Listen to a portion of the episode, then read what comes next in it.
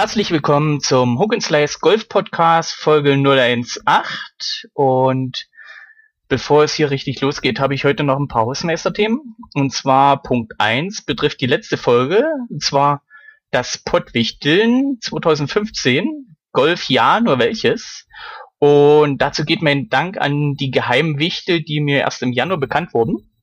Lieben Dank an den Greifklauen Podcast für die interessante Folge. Und ihr könnt das gerne nächstes Jahr wieder wiederholen. Super Folge, herzlichen Dank nach Niedersachsen, wenn ich mich nicht irre. Und ja, ich bin mehr als zufrieden mit euch. Punkt zwei betrifft heute die Aufnahmetechnik und da geht mein Dank an den Entwickler Sebastian Reimers, der die Software Studio Link sozusagen programmiert hat. Und ich hoffe, ihr seid alle wie ich nachher der Aufnahme zufrieden und vor allen Dingen mit der Qualität. Und Punkt drei, bevor es richtig losgeht, äh, der Hook and Slice Golf Podcast hat Geburtstag und zwar sein zweijähriges. Und eigentlich schon am 15., aber das wollte ich jetzt mal so am Rande mit erwähnen, dass wir ins dritte Jahr starten. Kommen wir zum heutigen Thema und zwar das Thema Kinder- und Jugendgolf. Ähm, ich bin aus dem Alter leider raus und habe mir dafür aber wieder ein paar Gesprächsteilnehmer geholt. Und zwar einmal den Fabian Bünker, die Jette Schulze und den Benjamin Renner. Ähm, ich würde mit Fabian bei der Begrüßung anfangen. Der ist ja nicht das erste Mal dabei. Mal eine Kurzvorstellung. Also ich soll schon loslegen. Ja, ja, herzlich willkommen oder hallo, Fabian Bünker, äh, 35 Jahre alt, Golflehrer, mittlerweile Landestrainer in Niedersachsen-Bremen. Hier für die Förderung der ja, 8- bis 16-jährigen, 17-jährigen Nachwuchsleistungsspieler verantwortlich. Wohne in Bremen, äh, beschäftige mich schon seit, seit vielen, vielen Jahren mit dem gesamten Themenkomplex Kinder, Golf, Turniere und Equipment und ja, freue mich heute auf äh, zwei beziehungsweise drei interessante Gesprächspartner. Ja, dann machen wir mal mit dem Benjamin weiter. So, mein Name ist Benjamin Renner, ich bin 41, Vater von drei Kindern und habe, äh, von den dreien sind die Zwillinge zwölf Jahre alt und seit inzwischen zwei Jahren begeisterter Golfer. Und ähm, ja, wie das eben so ist, ne, wenn man seine Kinder äh, mit irgendeinem Sport verbindet, hat es das, das auch mit viel Aufwand verbunden. Ja, und zu guter Letzt die Jette. Und äh, ich muss jetzt dazu schieben, Jette ist die einzigste, die ich persönlich auch kenne. und ja, die, Fabian halt Internet und ja, Benjamin ist sozusagen zugeflogen. Und da bin ich erstmal herzlich dankbar, dass er sich bereit erklärt hat. Aber jetzt zu Jette. Erzähl mal kurz ein bisschen was von dir. Ja, also ähm, ich heiße Jette Schulze. Ich bin 13 Jahre alt. Ich spiele seit 10 Jahren Golf. Ähm, also ich habe mit drei Jahren angefangen und mit sieben Jahren habe ich meine Platzreife gemacht. Ähm, ich war neun Jahre lang in der Hummelbach-Aue. Ähm, dieses Jahr bin ich in den Kölner Golfclub gewechselt und wohne in Düsseldorf. Ja, danke, Jette. Also haben wir heute alles abgedeckt. Wir haben einen Golftrainer, einen Vater von Golfkindern und eine Golfjugendliche. Also besser kann man das Thema Kinder- und Jugendgolf eigentlich nicht abdecken. Ähm, bevor wir jetzt richtig in das Thema einsteigen, Jette hat ja schon gesagt, sie hat angefangen mit, mit drei mit Golfen. Äh, Benjamin, wie, wie sieht's bei dir? Du spielst ja auch Golf. Äh, wann bist du eingestiegen? In welchem Alter ungefähr? Ähm, ich war, glaube ich, 38, also so lange ist es jetzt noch nicht her, genau genommen drei Jahre, als ich das erste Mal wirklich ernsthaft einen Golfschläger in der Hand hatte.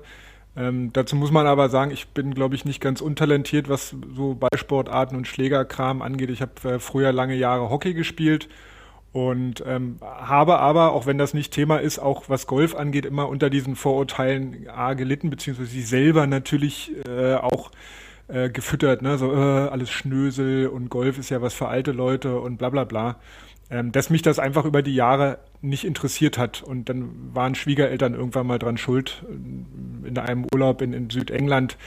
Ähm, ach komm, mach doch mal. Ja. Und dieses Ach komm, mach doch mal endete dann mit äh, in 2014 mit einer Platzreife und inzwischen äh, einem recht respektablen Handicap und einer völlig durchgeknallten Golfleidenschaft. Ja, Fabian, wie sieht's denn bei dir aus? Also ich denke mal, als Golftrainer hast du ein bisschen eher angefangen als Benjamin. Ja, ich habe ein bisschen, ich habe mit sechs Jahren angefangen, also aber immer noch älter als die Jette jetzt ja. Mit drei Jahren ist ja schon wirklich wahnsinnig früh, aber sehr, sehr schön. Also mit sechs Jahren angefangen und ähm, natürlich, wie Kinder das so machen, von morgens bis abends Golf gespielt. Ich habe dann irgendwann das Glück gehabt, also ich komme ursprünglich aus Münster, dass wirklich wir, äh, also die Bahn 9 von des Platzes Münsterwege-Hege war 30 Meter von unserem Wohnhaus entfernt.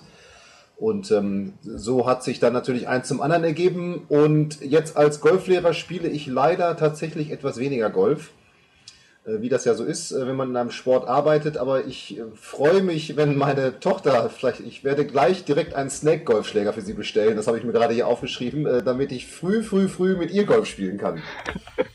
Also ich kann jetzt kurz einschieben, äh, ich bin mit meinen ab und zu auch auf dem Platz und äh, es reicht noch nicht weit. Also so ein paar Schläge ist okay und dann fangen sie an, den Ball zu werfen und äh, Ja, das ist ja super, das reicht ja auch.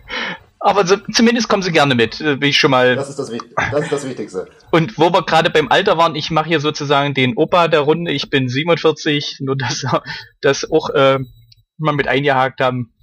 Ja, wo wir beim Alter sind, ähm, Jette mit drei Jahren, ben, ne, Fabian, du mit mit sechs. Äh, Benjamin habe ich, was war's, 38?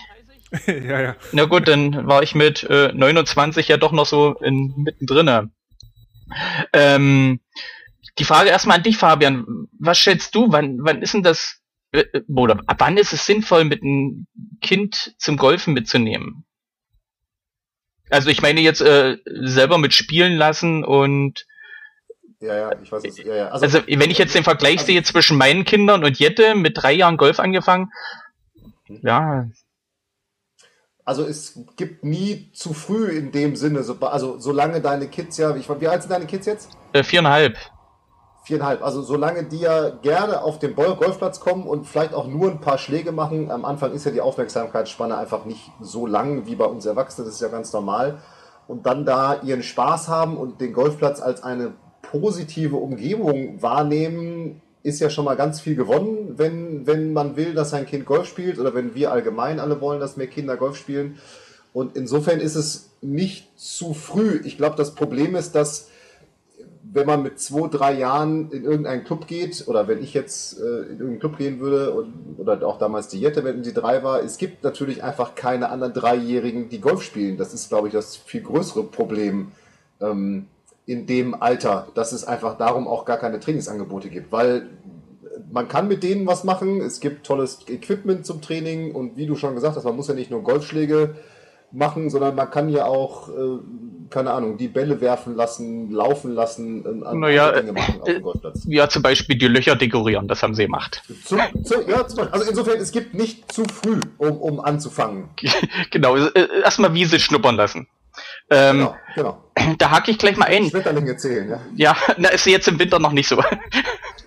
äh, Jet- Jette, hast du irgendwie noch äh, Erinnerungen an die Zeit, als du angefangen hast mit Golf?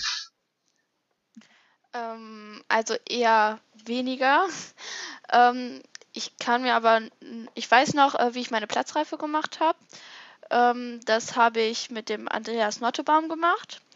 Da war ich ja, äh, wie gesagt, sieben Jahre alt und also da habe ich auch so wirklich mit dem ähm, Trainieren angefangen und auch mit dem äh, Training, aber vorher halt nur so, ja, nur einen Korb in der Woche gespielt oder sowas halt. Also sozusagen ein bisschen immer Golf geschnuppert. Immer, immer dabei geblieben. Was, Ah. was mich mal interessieren würde, Jette, äh, haben deine Eltern Golf gespielt oder bist du irgendwie dann über, weiß nicht, Kindergarten oder Schule oder über Freunde dahin gekommen? Ähm, mein Bruder hat Golf gespielt und ähm, dann fand ich das natürlich so toll und wollte das natürlich auch spielen. Ähm, ja, und dann ähm, wollten aber meine Eltern noch nicht ähm, mich so spielen lassen, weil Golfschläger sind ja auch am Anfang ein bisschen gefährlich. Ähm, Na, aber immer nur für die anderen.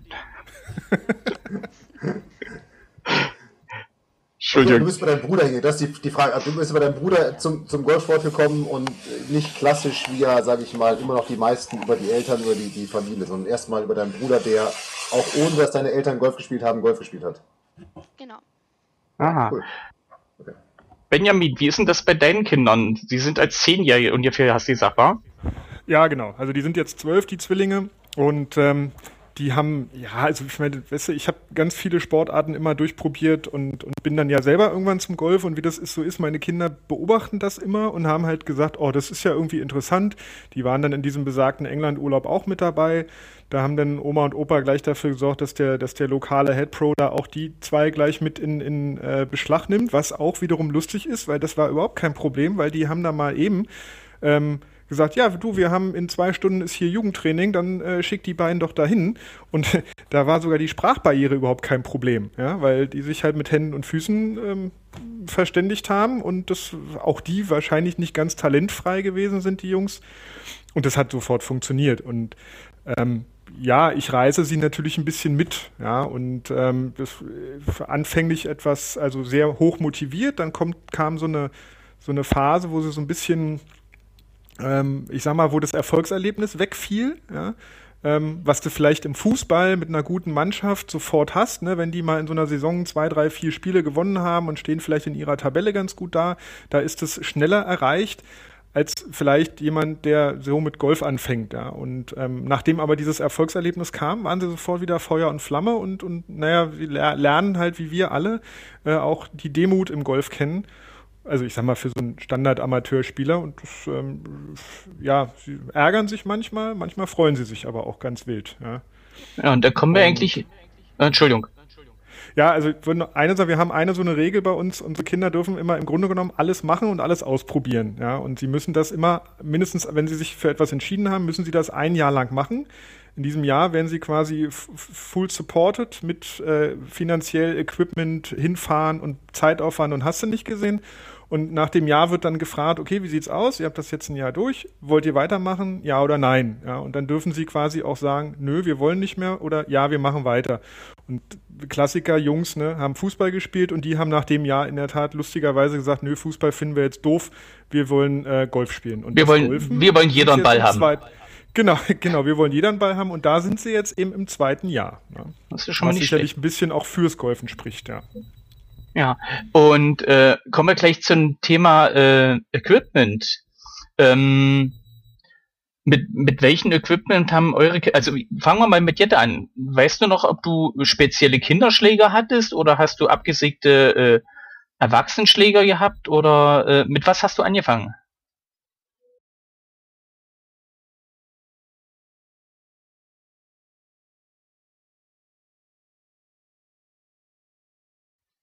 Und, und Benjamin, deine Jungs? Ich sag mal, mit 10 ähm, ist ja noch nicht, dass man sagen kann, mein Standardsatz nee, ist immer nee, noch ein bisschen lang. Nicht. Also ich habe äh, früh, auch, also von Anfang an schon nichts von dieser Absägerei gehalten.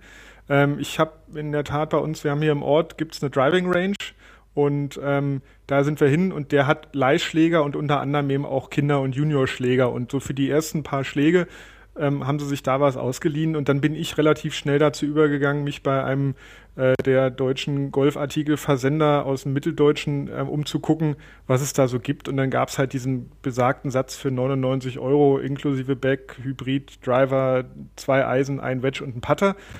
Und damit sind die für ihre Altersgruppe das erste Jahr wunderbar durchgekommen. Jetzt durch das ähm, Jugendtraining, spezielle Jugendtraining, ist es eben so, dass sie auch mit, mit, dem, mit den US Kids Golf Sachen durch die Gegend rennen, weil das äh, anscheinend einfach gut passt von den Größenordnungen her. Ja, ja und Fabian. Und hast du nicht gesehen. Da schiebe ich jetzt gleich mal Fabian rein, weil äh, US Kids Golf wird auf deinen dein Blog immer mit promotet als äh, von dir aus alternativloser ja. Kindergolfschläger ja, Hersteller war. Ich bin begeistert, ich bin begeistert, dass alle Menschen als Kids Golfschläger anfangen. Also ich äh, ähm, äh, selber in Leon Roth, ich habe ja zwölf Jahre in Leon Roth arbeiten dürfen, haben wir auch nur US Kids empfohlen, weil es einfach, und wir haben uns viel umgeguckt, die, die, der Benjamin hat schon gesagt, die besten Schläger für Kinder sind, die auch noch für die verschiedenen Altersgrößen oder Altersklassen und Körpergrößen das entsprechende Equipment anbieten. Und das ist eben wirklich das Gute an US Kids oder an US Kids Golf. Darum kann ich allen Eltern, die sich jetzt umgucken, gerade im Internet nur empfehlen. Äh, vielleicht mal bei golfmaniacs.de, das ist der Online-Shop meiner Frau. Ansonsten, ansonsten woanders zu gucken nach US Kids Golfschlägern, ähm, die einfach da konkurrenzlos sind. Was noch eine tolle Alternative mittlerweile dazu ist, muss man sagen, wenn man wie, wie Jette so mit zwei, drei, vier Jahren anfängt, ist auf jeden Fall die Firma Snake Golf, die, das sind jetzt keine richtigen Plastikschläger, aber die so ein Mittelding zwischen Plastik-Babyschlägern und US-Kids-Schlägern anbietet und da ein ganz tolles System entwickelt hat, wie auch wirklich Kinder äh, da noch leichter den Golfsport lernen können. Und äh, ich sage, mit diesem Snackgolf kann man sogar zu Hause im Garten oder im, im Wohnzimmer, wenn die Ming-Vase weggestellt wird, äh, spielen. Also äh, das ist, noch kann ich nur unterstreichen, was jetzt Jette und auch Benjamin gesagt haben, US Kids ist da ähm, ja, alternativlos eigentlich. Äh, Snackgolf, das sind die Schläger mit den übergroßen Köpfen, wa? Ja, Snack, Snack, genau. S-N-A-G, genau, genau. Das sind, die haben so, so größere Köpfe, die haben auch Tennis, das sind so Art Tennisballgröße, die, die Bälle, bisschen, bisschen weicher haben verschiedene Ziele konzipiert, so eine Dartscheibe, wo der Ball kleben bleibt. Also da kann man sehr viele schöne Dinge machen, die auch äh, sehr, sehr kurzweilig sind. Und immer wenn wir das in Leon Roth mit unseren Trainern ausprobiert haben, dann, ja, ja, also könnt ihr euch vorstellen, wie das dann war, dann haben die Trainer auf einmal den meisten Spaß gehabt, ja? Ja, kann ich mir vorstellen. Weil sie wieder, weil sie wieder Kinder sein durften. Wir, wir haben das in München in Golfen in der Allianz Arena mitgehabt. Ja, genau, da ist das, wird das auch genutzt, genau. Genau. Ähm, gleich noch Frage ähm, wegen US Kids Golf. Ich habe letztens gesehen, irgendein Golfkatalog, dass Wilson als alte Traditionsmarke auch Kindergolfschläge anbietet. Ähm, hast du da noch irgendwie ein, ein, ein, ein, ein wie soll ich sagen, ein, irgendein Merkmal, warum US Kids Golf gegenüber solchen klassischen Marken doch weiter vorne ist? Ähm, ja, also bin, mittlerweile bieten viele, viele etablierte Schlägerfirmen auch Kinder-Golfschläger an. Ich bin da irgendwie nie, also ich habe die auch ausprobiert oder probieren lassen. Ich bin da nie begeistert. Was bei US Kids der Vorteil ist, einmal, es gibt eben für die unterschiedlichen Körpergrößen, und das ist ja das Entscheidende, unterschiedlich lange Schläger oder große Schläger. Äh, du kannst das ist auch noch ein Vorteil bei US Kids. Du kannst dir also auch ein gesamtes Set, also von Lobwedge bis hin zum Driver, kannst du dir mit allen Eisen, die es gibt, Putter und natürlich allen Holzern, die es gibt, also ein ganzes Set auch zusammensetzen, was natürlich dann wiederum für wie Kids von, von, von Benjamin, die 10, 11, 12 sind und schon auch längere Plätze spielen, natürlich ein Vorteil ist, weil sie einfach viel mehr Schlag- und Spieloptionen haben. Plus das ganze Thema äh, Gewicht der Schäfte, Gewicht der Schläger sind einfach bei US Kids, die glaube ich seit 1997 dieses Thema angehen, ähm, einfach, äh, einfach am besten abgestimmt auf die einzelnen Alters- und Körpergrößen. Noch besser als bei, als bei, aus meiner Sicht, als bei anderen äh, Firmen, die das, die das Wobei, machen. also wie Ping, TaylorMade, ja. Wobei ich zum, also zum Beispiel die, das erste halbe oder dreiviertel Jahr haben die Jungs äh, mit, mit, mit so einem Wilson-Satz gespielt, ja. Das fand ich jetzt erstmal nicht schlecht und ich finde auch mal, dass man schon immer gucken muss, ähm, auf welchem was, was, was für eine Perspektive denn da so ähm, verfolgt wird. Ne? Also um mal auf das Thema auch Kosten zu kommen. Ja? Ähm, also auch klar, du kannst natürlich bei US Kids Golf sagen, ich muss nicht gleich den kompletten Satz kaufen. Ich kaufe erstmal nur irgendwie die, die zwei, drei Schläger, die so wichtig sind. Oder äh, wie jetzt zum Beispiel ja in unserem Fall ähm, im, im, im Licher Golfclub, dass die Kids das da quasi gestellt bekommen, für, immer für, die, für den Zeitraum, die sie das brauchen.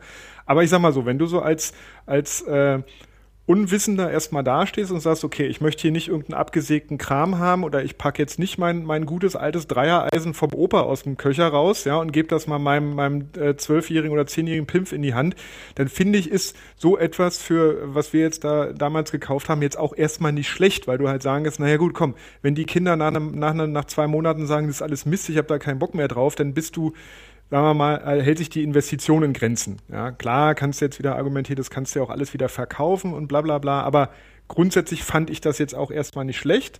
Ich bin aber dann voll bei dir, wenn man sagt, so, und jetzt ist dieser Punkt erreicht, wo man erkennt, die Kinder möchten es, die möchten weitermachen, die möchten weiterkommen. Das finde ich ist ja das Wichtigste an der ganzen Sache, dass die Kinder sagen, ja, ich will das, ja und dass man sie dann eben entsprechend ähm, supportet, was Material und so angeht. Und dann, das habe ich ja auch jetzt äh, dann vom, vom Toto da gelernt, endlich, dass das drauf ankommt, Gewicht, ähm, Schäfte auch für die Kinder wichtig sind, weil die ja sich körperlich ganz anders entwickeln, als wir jetzt als Erwachsene das tun. Ja, bei uns ist das halt, äh, da kommt es auf ganz viele andere Sachen drauf an. Ja, und darum ist es dann, da gebe ich dir recht, Fabian, ganz wichtig, dann später einfach oder äh, frühzeitig, aber vielleicht nicht unbedingt gleich vom ersten Tag an ähm, das, das äh, Rocket Science Equipment haben zu müssen. Ja. Nein, gut, dafür gibt's ja, darum gibt es aber US Kids auch, um da vielleicht nochmal kurz einzusagen, ich bin da bei dir, darum gibt es ja auch zwei unterschiedliche Serien, Schlägerserien zum Beispiel bei US Kids, also einmal die Ultralight für Einsteiger, ich gucke jetzt gerade hier, 5 Schläger Standback-Set, äh, kostet 250 Euro. Ich bin aber bei dir, dass man natürlich gucken muss, welche Alternative habe ich, welche Perspektive habe ich. Das Allerbeste ist natürlich, wenn, wie bei euch oder ja, auch in Leon Roth wird es gemacht oder in vielen anderen Clubs, die Kinder natürlich diese Schläger auf der Driving Range sich kostenlos ausleihen können, um, um dann zu gucken, ist das wirklich was für mich. Da, da gebe ich natürlich recht, das ist klar. Jette, kannst du dich noch erinnern, was du damals für einen Schlägersatz hattest? Ob du ein Vollspec hattest oder eher so ein reduziertes? Ähm, das weiß ich nicht mehr genau. Ich glaube, ähm, aber noch nicht ein volles. Also, ich glaube noch nicht voll. Nee aber mittlerweile schon war. Ja. Als Kaderspielerin. ja. ja, ähm, Fabian, du der Ansprechpartner, wie teuer ist Kindergolf? Also du hattest gerade gesagt, der reduzierte Satz waren was, 249? Ja, irgendwie so 249 Euro, genau, genau, sind fünf Schläger. Meinst ja, okay. Ja, äh, wie teuer ist das? Also ich meine, wenn, wenn jetzt jemand sagt, mein Kind würde mit Golf anfangen wollen, was, was muss ich investieren? Oder was ist sinnvoll? Weil den Wilson-Satz, den ich gesehen habe, den gab's für 99. Also mit, mit Beck. ja, wahrscheinlich in China von Kinderhänden zusammengeschmiedet. Naja, ähm, gut, okay. ich, weiß nicht, ich weiß nicht, wie andere das machen, ja. US Kids ist assembled in Amerika, das ist, glaube ich, nur zusammengesetzt in Amerika, das ist wahrscheinlich auch nicht, aber egal. Äh, also was, was kostet Kindergolf? Das ist immer, also lass es aus meiner Sicht in zwei Kategorien unterteilen. Einmal in das Thema Mitgliedschaft und einmal in das Thema Equipment. Das Thema Mitgliedschaft für Kinder kostet die Preise, die ich kenne, zwischen 50 bis 300 Euro, auch je nach Altersklasse wiederum, pro Jahr Mitgliedsgebühr oder Mitgliedschaft in einem Golfclub. Das ist das, was ich kenne. Dann kommt teilweise noch so eine Trainingsgebühr dazu. In manchen Clubs ist die Mitgliedschaft schon das, oder Mitgliedsgebühr schon die, die, die, die Trainingsgebühr. Und dann ist der zweite Punkt aus meiner Sicht immer, oder auch wenn ich mit Eltern spreche, das Thema Equipment, genauso wie der Benjamin sich dann ja auf den Weg gemacht hat und geguckt hat, okay, was können meine Kids überhaupt spielen?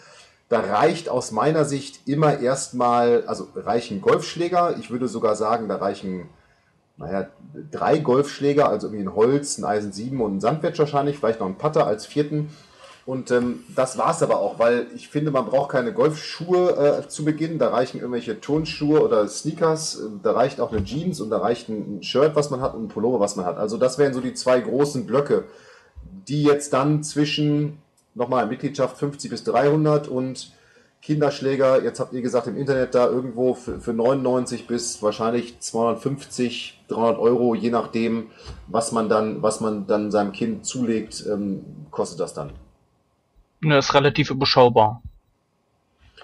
Es ist äh, äh, am Ende der, der, also wenn ich ans Ende der Spanne gehe, ist es, ist es natürlich auch Geld, das ist klar, aber wenn ich jetzt überlege, ich, keine Ahnung, ich kaufe mir einmal im Jahr neue Laufschuhe, die kosten auch keine 49 Euro, sondern die kosten eben auch irgendwie 200 Euro oder sowas und, äh, oder irgendwelche Fußballschuhe für Kinder, wenn ich das sehe, oder meine Tochter hat jetzt ihre ersten Schuhe gekriegt. Das ist. Äh ja, Kinderschuhe sagen wir nichts dazu. Kostet ja auch alles. Also insofern, das ist überschaubar, was, wenn ich jetzt auch andere Sportarten vergleiche, was man da an Fußballschuhen, Hallenschuhen, Sportartikeln irgendwie investieren muss. Also ich glaube, der große Unterschied bei den Sachen ist, ähm, hast recht, Fabian, der große Unterschied ist in der Tat nicht äh, oft im Clubbeitrag, weil ähm, Natürlich, so ein Fußballclub ist ja für die Kids oft mit 5 Euro im Monat. Ja, das ist übers Jahr gerechnet auch irgendwie bei 60 Euro durchaus überschaubar. Ja, da bist du meistens bei den, bei den meisten Golfclubs dann deutlich drüber. Wobei, also das, was du gesagt kenne ich auch. Und ich glaube, mich zu erinnern, dass mir mal irgendeiner gesagt hat, da gibt es sogar seitens des DGVs irgendeine Vorgabe. Also du hast eine, eine gewisse Spanne, die du als Club an, an Jugendbeiträgen einkassieren darfst, ja, so nach den Altersgruppen. Und du darfst halt vom Alter bla bis 10 und von, oder 11 und von, von von 12 bis 16 äh, so und so viel nehmen und da gibt es halt eine, von A bis Z irgendwo so eine, also so eine Spanne, ja. Und du erkennst dann natürlich. Genau. Genau, die Empfehlung. Empfehlung. Und es gibt wahrscheinlich sogar Vorgaben, was dann die, die, wenn du ein EV bist, also wenn du gemeinnützig bist, was du überhaupt von einem als Mitgliedsbeitrag von einem Kind verlangen darfst, wahrscheinlich, ja. Mhm. Lustig ist, wenn man, wenn man dann mal so rumguckt und sich über die, die Golfplätze in der Umgebung äh, das Thema Jugendgolf mal auf den Webseiten nachliest, ähm, würde ich so weit gehen zu behaupten, dass man an den Beiträgen deutlich erkennt, ob so ein Club ähm, überhaupt äh, Jugend- oder Kinder, kind, Kindspieler haben möchte oder eben nicht. Ja, da gibt es also auch die, die interessantesten Ausprägungen, wo du wirklich siehst, okay, da hat einer die, die, die, äh, die Spanne, die er nehmen darf, komplett ausgeschöpft, was irgendwie dafür spricht, ja, eigentlich will ich gar keine Kinder auf meinem Platz haben. Ja, ja das bringt mich. Okay, da kenne ich die Kunde. Ja, okay, ja. Gut, aber das bringt mich gleich zu meiner nächsten Frage, und zwar, wie hoch ist die Kinderdichte? Äh, da würde ich jetzt erstmal anfangen. Du hattest äh, gesagt, du hast im Hubbelrad angefangen? Äh, Humbelbach-Aue. Äh, Humbelbach, Entschuldigung. Äh, wie viel, wie viele Kinder und Jugendliche wart ihr damals da in der Gruppe, als du angefangen hast oder als du deine Platzreife gemacht hast? Ähm, also mit der in der Platzreife, bei, mit der, bei der Platzreife waren wir pff, äh, nicht viele. Ich glaube zwei, drei. Also das war nicht viel. Ähm, Im Training war das so, ähm, ich hatte ja mit sieben Platzreife gemacht und da hatte ich auch sofort dann Training. Da waren wir um die 10, 20. Ja, da haben wir halt ähm, hin und wieder Bälle geschlagen oder Spiele gespielt und sowas. Und waren das nur die 20, also circa 20 Kinder oder gab es dann noch mehr, die dann sozusagen nicht am Training teilgenommen haben? Kannst du da irgendwie dich dran erinnern? Ähm, also es gibt ähm, es gab äh, verschiedene Altersgruppen oder äh, beziehungsweise Gruppen ähm, je nach Handicap. Und ich war jetzt äh, eher so in der kleineren Gruppe. Ähm, und also es ist natürlich, dass nicht immer alle da sind. Mal sind 20 da, mal sind 15 da, ist immer unterschiedlich. Also. Gut, also denn doch schon, äh, wie sagt man, ein bisschen höherwertiges Training, sondern gestaffelt nach Altersklassen und ja, genau, also das war sozusagen das äh, Training, das so anfängt. Also. Ah. Benjamin, wie ist es denn bei deinen beiden Jungs? Ähm, also da ist es inzwischen so, dass die, also die genauen Zahlen weiß ich nicht, muss ich gestehen, weil ich das immer, also es sind heute zum Beispiel waren es vier Kinder, ist aber auch ein bisschen witterungsbedingt natürlich, ja, dass halt nicht so viele kommen. Ähm, ansonsten gibt es im, im Licher Golfclub halt mindestens zwei Tage, an denen trainiert wird, auch so ein bisschen nach Leistungsklassen und so weiter und so fort. Ja. Donnerstags sind, sind es zwei Gruppen, die, die, die, die Beginner, die ganz äh, kleinen Anfänger und dann die, die etwas äh, höheren, ähm, plus die quasi Förderungswürdigen ja, oder, oder besser Begabten und Mittwochs ist dann auch nochmal so ein Ausweichtermin. Das liegt so ein bisschen auch natürlich an der, an der schulischen Einschränkung. Ne? Dann haben Kinder Nachmittagsunterricht, die wollen aber auch gerne, dann passt es, du findest selten einen Tag, wo alle können. Genaue Zahlen kann ich dir nicht sagen. Ich, würd, ich würd, würde mutig schätzen, irgendwas so um die 20, 25 Kids in Summe. Ja, exklusive dem der Schulsport-Thematik äh, oder Schul-AG-Thematik, da kommt ja auch noch was dazu. Ähm, da habe ich aber überhaupt keine Zahlen, was da aus dem Umkreis an, an Schülern noch dazu kommt, ja. Fabian, wie, wie sieht's denn bei dir jetzt aus an deinem neuen Arbeitsplatz? Ja, ich, hab, ich bin ja ein Landestrainer. Ich habe ja Ach so, gut. keinem Club, Club sozusagen fest, sondern ich habe verschiedene Stützpunkte, wo ich trainiere. Also in den Clubs, in denen ich jetzt rumkomme, ist die Dichte sehr gut. Also die kann immer höher sein, aber da ist, da ist sie schon sehr gut. Also unabhängig jetzt von meinem Kadertraining laufen da immer Kindergruppen über die Anlage, wenn ich da bin und haben da Training. Ähm, das ist jetzt hier bei mir vor allem in Braunschweig, Burgdorf, Hannover und Bremen, hier in Bremen zu fahren und auch in Achim der Fall. Also die sind auch die Clubs aktiv, was das angeht und haben sich da auch auf den Weg gemacht, auch mit Mannschaften etc.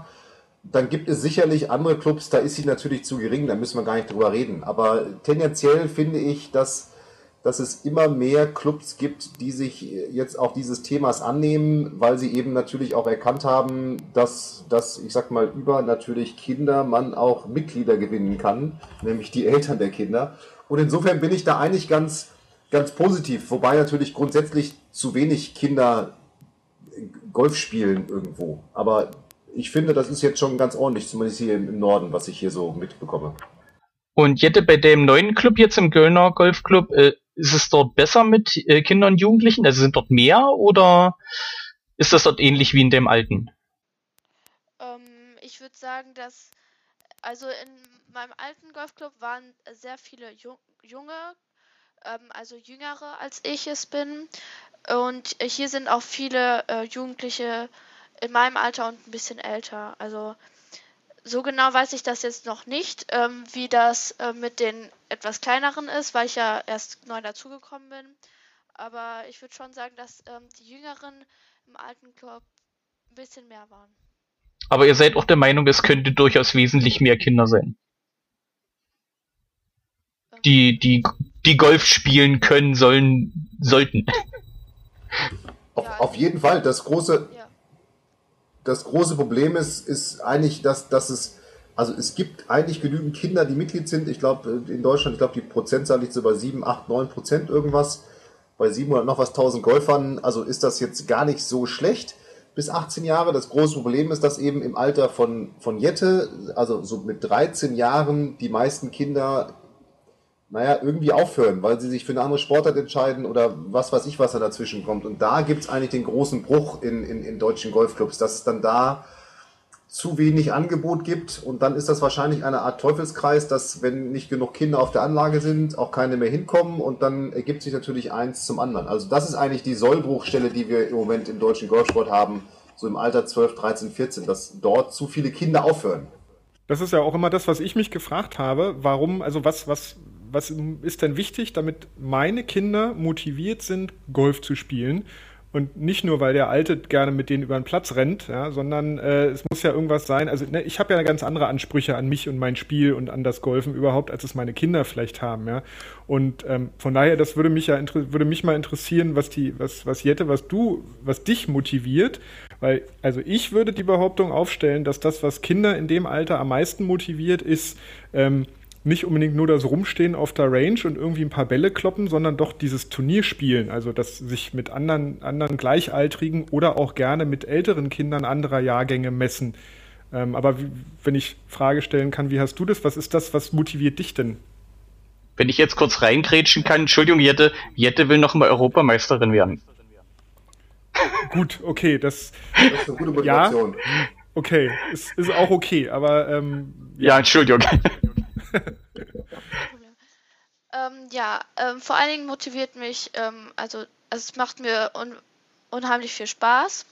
Und natürlich mag ich auch ähm, die Turniere, ähm, vor allen Dingen auch die AK-Turniere, wo man gegen die Gleichaltrigen spielt. Es ist immer schön, sich auch gegen den anderen zu messen und auch zu den Turnieren hinzufahren, ähm, die auch mal ein bisschen weiter weg sind. Also ja, ich würde sagen, am meisten macht mir das Spaß. Also dass es, dass es mir wirklich sehr viel Spaß macht. Also das ist meine Motivation. Also das kann ich mir nämlich auch gut vorstellen, weil ich glaube, das ist nicht damit getan, dass du irgendwie ein Jugendtraining organisierst, wo die Kinder quasi ein oder zwei Stunden auf der Range äh, vom, vom Pro beobachtet werden und der dann da nur mit den verschränkten Armen rumsteht und sagt, hm, sieht gut aus oder mach mal hier und mach mal jenes und Oberkörper ein bisschen zurück und Kopf drehen, sondern das ist Mittel zum Zweck. Ne? Und, und äh, das, dieses, ich, ich will mich messen können, ich will irgendwie Spaß dabei haben, ich will über den Platz rennen mit Leuten in meinem Alter, kann ich mir durchaus auch vorstellen, dass das das ist, was einen am meisten vorantreibt. Ja. Und das muss da so ein Club meiner Ansicht nach auch bieten, diesen, diese Teilnahme an den regionalen Turnieren. Also mal abgesehen von den AK-Turnieren, da gibt es ja auch noch andere Geschichten, ja. Und ich, also das ist jedenfalls das, was meine Jungs antreibt, ja, diese Challenge-Tour-Turniere und so. Das wollen, da wollen die hin. Und da haben die Bock drauf, ja. Ähm, Jette, du bist ja jetzt in dem gefährdeten Alter, wo man sozusagen äh, am meisten die Abbrecher hat. Wie viele Turniere spielst du so im Jahr? Hast du da so eine grobe Zahl? Ähm, zwischen 30 und 40. Turniere. Also ist ja dann schon fast jedes Wochenende. ja, nicht ganz. Also ähm, man spielt in den Ferien natürlich richtig viele Turniere, ähm, so ähm, jeden zweiten Tag. Und da kommen halt auch schon einige zusammen. Du bist der Meinung, es könnten durchaus noch mehr sein? Ähm, Oder ist das jetzt so Kapazitätsgrenze? Doch, es könnten schon mehr sein, ja. Also, äh, hm? Entschuldigung. Ja, ist noch, ähm, also im Moment ist es noch normal, aber ähm, es wird noch mehr werden, sag ich mal so. Ich muss diesen Podcast unbedingt meinen Kindern vorspielen. Ja, ich finde es total ich bin total begeistert, wie, wie gechillt äh, du, Jette, da an diese, an diese und zielgerichtet du an diese Sache rangehst, ja, und ganz entspannt darüber redest du, ja, ne, also hier und könnten noch mehr sein und ja, ja, passt schon. Mal gucken, was die dazu sagen, wenn die das gehört haben. wie, wie viele Turniere spielen deine Jungs, Benjamin? Ähm, also der, ich habe ja letztes Jahr quasi ähm, Kollateralschäden gehabt. Einer hatte sich ein Handgelenk gebrochen und musste 20 Wochen aussetzen. Der hat natürlich nur vier gespielt im letzten Jahr, aber der andere hat äh, 19 gespielt äh, von den Challenge Tour Turnieren plus das, was wir noch äh, hier bei uns im Club so an, an Turnieren äh, veranstalten, noch ein bisschen Afterwork und so. Aber der ist auch immer ordentlich mit dabei, ja. Ähm, spielen die bei normalen Clubturnieren auch mit, also die euer Club anbietet, oder eher nur speziell Kinder- und Jugendturniere? Nein, also die spielen, wir haben quasi angefangen, äh, Challenge 9 zu spielen. Ich weiß gar nicht, Fabian, ist das, gilt, gilt, gilt sowas, gibt es das deutschlandweit oder ist das bloß so eine hessische nee, Nummer? Das, ich, das gibt es, glaube ich, leider nur in Hessen. Das ist, also das okay. jeder, jeder, Verband hat so ein bisschen seine eigene Serie. Das ist ja, wie bei uns in Deutschland alles, immer je nach Bundesland aufgeteilt, aber das ist eine coole Sache, die ihr macht da. Okay, dann also nur mal ganz kurz für die, die es nicht kennen. Also das, in Hessen gibt es dann anscheinend ähm, diese Challenge-Tour-Turniere, Challenge 9 und Challenge 18 bis Handicap 36 spielst du Challenge 9, das heißt einfach neun Loch-Turniere ähm, mit einem erwachsenen Begleiter immer dazu und ab Handicap 36 äh, bis zu den AK-Turnieren, was auch immer, spielst du halt äh, dann volle 18 Loch-Runden auf ganz normalen Plätzen, keine verkürzten Abschläge, kein gar nichts. Und ähm, meine Jungs haben schon immer von Anfang an ähm, die vollen Längen gespielt. Also auch wenn wir bei uns im Club spielen und dann, um deine Frage zu beantworten, ja, die spielen auch ganz normale Clubturniere bei uns mit und äh, die eben auch auf ganz normal von den Herren Abschlägen, so wie die Herren auch spielen. Also da gibt es keine, ähm, keine, keine Sonderregelung oder so. Und damit kommen die auch wunderbar zurecht. Schön. Also besser als manch ein Senior. Ja, was, was wird denn den Kindern noch so geboten in den Clubs? Also ich meine, das Thema ist ja äh, bei Golfposten aufgekommen und äh, dort nicht nur einmal, sondern mehrfach und auch von, von anderen Golfbloggern, die dann so entgegengestellt haben, was schwedische Clubs zum Beispiel Kindern anbieten oder Eltern mit Kindern und äh, was in Deutschland ist. Jette, was, was bietet dir dein Club noch so? Ja, ähm, ich würde sagen, erstmal Training. Ähm, ja, was gibt's noch? Also, ja, die Spielmöglichkeit auf dem Platz zu spielen. Also wir haben jetzt zwei 18-Loch-Plätze und einen Kurzplatz, also ein Paar-3-Platz.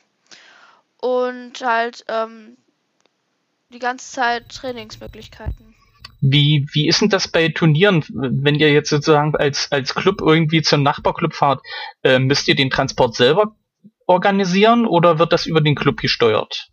Also sozusagen Club, äh, Mannschaftsbus oder wie, wie, wie funktioniert das bei euch? Ähm, da weiß ich das noch nicht, ähm, weil ich das noch nicht ähm, bisher gehabt habe. Und in deinem alten Club?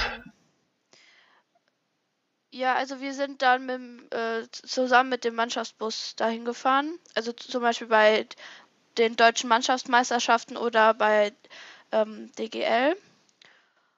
Und ja, so ist äh, die Frage mal jetzt allgemein in den Raum, ist äh, Mannschaftsbusse bei, bei Golfturnieren, äh, wie soll ich sagen, äh, State of the Art oder ist das eher was Ausnahmemäßiges? Also ich also ich kenne also Leon, Leon Roth hat solche Busse gehabt, das sind allerdings solche, diese, diese, was sind das, so neun Sitzerbusse gewesen. Viele andere Clubs haben die auch. Äh, ich weiß, München, Berlin, Hubelrad hat das auch, glaube ich, wahrscheinlich viele, viele andere Clubs auch. Ähm, es gibt natürlich nicht so geil wie die, wie die Fußball-Bundesligisten, so ein, so ein MAN-Mannschaftsbus oder sowas, das gibt es leider nicht. Aber es haben viele irgendeine Art Neunsitzer äh, Transporterbus, den sie vielleicht auch dann gestellt kriegen von irgendwelchen Firmen oder Handwerkern aus ihren Clubs. Das ist schon wenn ich so auf den Mannschaftsturnieren mich umgucke im Jugendbereich, dort Usus, bei den Individualturnieren sicherlich eher weniger, weil dann auch die, die Anreise natürlich selber gesteuert wird über die Kinder oder die Eltern.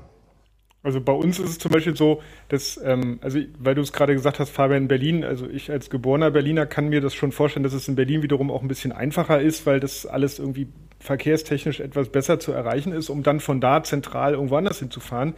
Äh, hier ist es halt so, dass, also ich zum Beispiel, ich habe zu dem, zu dem, zum Licher Golfclub, wo die Jungs äh, Mitglied sind und spielen, habe ich 70 Kilometer einfache Fahrt. Ja. Äh, wir spielen, wir wohnen in der Nähe von Aschaffenburg, das ist in Unterfranken. Ähm, die spielen in der Region Hessen-Mitte. Das heißt also, für uns ist jeder Golfplatz, wo die ein Turnier spielen, weit weg. Und ähm, Somit wäre so eine, also besser, ob ich jetzt nach Lich fahre und dann die Kinder dort in einen Mannschaftsbus sich setzen, um irgendwo hinzufahren, da kann ich auch gleich direkt hinfahren. Also das macht für mich jetzt keinen Unterschied, ja. Und das gibt es also so, äh, habe ich ehrlich gesagt hier auch noch nicht erlebt, also auch auf den Challenge-Tour-Turnieren, wo wir so sind, ähm, da kommt kein Mannschaftsbus, ähm, habe ich jedenfalls noch nicht erlebt. Da fahren alle Eltern ihre Kinder hin, dann spielen die da ihre, ihre Runden Golf und dann werden sie danach wieder abgeholt und je nachdem, was da halt wieder lustig bist, bleibst du entweder die vier Stunden da oder äh, fährst halt ähm, zwischendrin irgendwo hin. Ja. Jetzt äh, habe ich bei mir eine ein bisschen überspitzte Frage aufgeschrieben. Da habe ich dann schon mit Jettes Vater mal ein bisschen drüber diskutiert. Er hatte da so seine Bedenken, auch, bis ich ihm halt erklärt habe, dass ich halt mal spitze Fragen frage, um dann sozusagen richtig Kontra zu kriegen. Äh, wir hatten das gestern im Vorgespräch schon mal kurz angerissen, und zwar, äh, wie das Klientel im Kindergolf aussieht. Sind das mehr Arbeiterkinder oder Beamten, also äh, reichen Kinder, in Anführungsstrichen? Wie, wie sieht das bei euch in den Clubs aus? Ist das, äh, wie sagt man, der, der Golfruf in, in Sport erreichen? Ja, weiß ich nicht. Also vielleicht fange ich mal an aus der, aus der Sicht des, also um es mal platt zu sagen, ähm, ich verdiene sicherlich nicht schlecht, aber ich habe halt auch drei Kinder. Ja. Das heißt, ähm, damit stehen mir stehen den Kindern halt auch ganz andere. Es müssen halt alles muss durch drei geteilt werden. Ja. Ähm, wenn ich mir das so angucke, dann was so drumherum läuft, siehst du natürlich, aber auch das ist nicht anders bei den Kindern wie auch bei den erwachsenen Golfern. Du hast von, äh, wie heißt der Typ hier, der Fußballer, der für diese eine Automarke da auf dem Golfplatz Werbung macht, ne? Ihr wisst, was ich meine. Also von so Leuten hast du alles bis zum, genau, hast du alles bis zum, bis zum SLS AMG, der oder, oder auch ein Ferrari habe ich sogar bei uns, also ähm, ähm, bei uns im Odenwald da auf dem Clubgelände schon gesehen, ja. Ob das jetzt weiß ich nicht. Also alles, ist alles drin und bei den Kindern genauso. Ja? Und ähm, weiß nicht, ob du darauf hinaus wolltest, aber du siehst halt auch anhand ähm, der Reaktion der Kinder ja ganz oft, ob das die Eltern sind, die wollen, dass Golf gespielt wird oder ob es die Kinder halt selber wollen. Ja? Ich glaube aber, dass man das nicht pauschalisieren kann oder es für Kinder nicht anders gilt, als es auch für Erwachsene gilt in diesem, diese Klientelfrage. Ja? Also ich, ich bin da auch bei Benjamin. Ich glaube, es ist in einem, in einem Golfclub gibt es von bis. Sicherlich, das muss man auch so ganz ehrlich sagen, ist natürlich, wenn ich jetzt mal den Frankfurter Golfclub nehme, sicherlich alleine die Aufnahmegebühr schon ein, ein wahnsinnig hoher Betrag, um in diesen Golfclub reinzukommen, die sich nicht jeder leisten kann. Auf der anderen Seite verstehe ich natürlich die Clubs auch, weil die natürlich immens hohe laufende Kosten mit der Pflege des Platzes und so weiter haben. Es ist natürlich was anderes, einen Golfplatz zu pflegen, als ein, ein Fußballplatz mit Rasen oder mit Kunstrasen. Insofern sind da einfach ganz andere Kostenblöcke hinten dran. Und oh. ein Kunstrasenplatz kostet aber auch ordentlich. Ja, einmal. ja das ist ein, einmal genau und dann, dann pflegst du den und ähm, also ich, ich bin da mittlerweile auch skeptisch, dass das Golf, und das ist ja die Frage, Golf ein Sport der Reichen ist. Ich glaube, dass es in jedem Klicker-Fußballverein vom Dacia-Fahrer, ich bin jetzt selber einer mit Geschäftswagen, bis hin zum, zum Ferrari-Fahrer, dass die gesamte Bandbreite gibt und ich sag mal, die Sportart Golf sich eben gerade erst öffnet für, oder geöffnet hat auch schon ja und das ja tut, für Kinder und Jugendliche ähm, und, und, und damit auch für vielleicht in Anführungsstrichen andere Einkommensschichten, ohne dass man mir jetzt hier irgendwie was, was Böses will. Aber ich glaube, es gibt das alles. Also das kann man gar nicht so sagen. Ich äh, habe die Frage extra aufgenommen, das kam irgendwo in, in, in irgendein Interview oder Beitrag im, im Internet, wie man das halt so in den Golf-Channels liest, dass ähm, ach, ich müsste schwindeln, wer es war, und deswegen sage ich den Namen nicht, der gesagt hat, dass wir mehr Golfer aus den, äh, aus der, ich sag mir jetzt mal überspitzt, aus der Arbeiterklasse bräuchten, die den Willen haben, sich durchzubeißen. statt Kinder, die aus wohlhabenden Familien kommen, die sagen, ja, ich spiele zwar gut Golf, aber wenn es äh, nicht klappt, dann werde ich eben, äh, was weiß ich, Richter, Staatsanwalt oder sonst irgendwas. Und der meinte, dass die der Biss bei den Kindern, die sozusagen das als Aufstiegschance sehen, viel größer ist und dass das den dem deutschen Golfsport äh, vielleicht mehr bringen würde. Du meinst, dass die Kinder dann später zu Berufsgolfern tendenziell werden, die äh, eher aus die, der ja die die Chance sozusagen äh, nutzen, äh, sagen ich ich arbeite aktiv. Also ich sag mal, wenn ich ein weiches Polster habe, wenn ich hinten runterfalle, äh, oh mein Gott, wenn ich das Turnier jetzt nicht schaffe oder den Cut nicht schaffe, mein Gott, wenn ich den nächsten nicht schaffe, mein Vater bezahlt ja. Und wenn, wenn ich jemanden habe, der sich sozusagen da durchbeißt, der sagt, ich will den Cut schaffen, ich will nach vorne spielen, äh, dass der eher gewillt ist, mehr zu geben.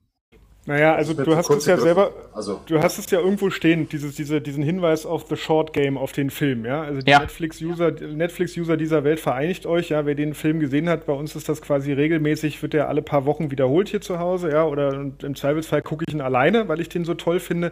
Und da gibt es diese eine Familie, ähm, also die, die haben alle Geld und dann gibt es, glaube ich, diesen einen oder dieses eine Mädel, wo sie sagen, ja, also ähm, wir, wir forcieren ihre, ähm, also sinngemäß übersetzt, wir forcieren ihre Golfkarriere, damit sie davon später ihr, ihr Studium bezahlen kann. Ja?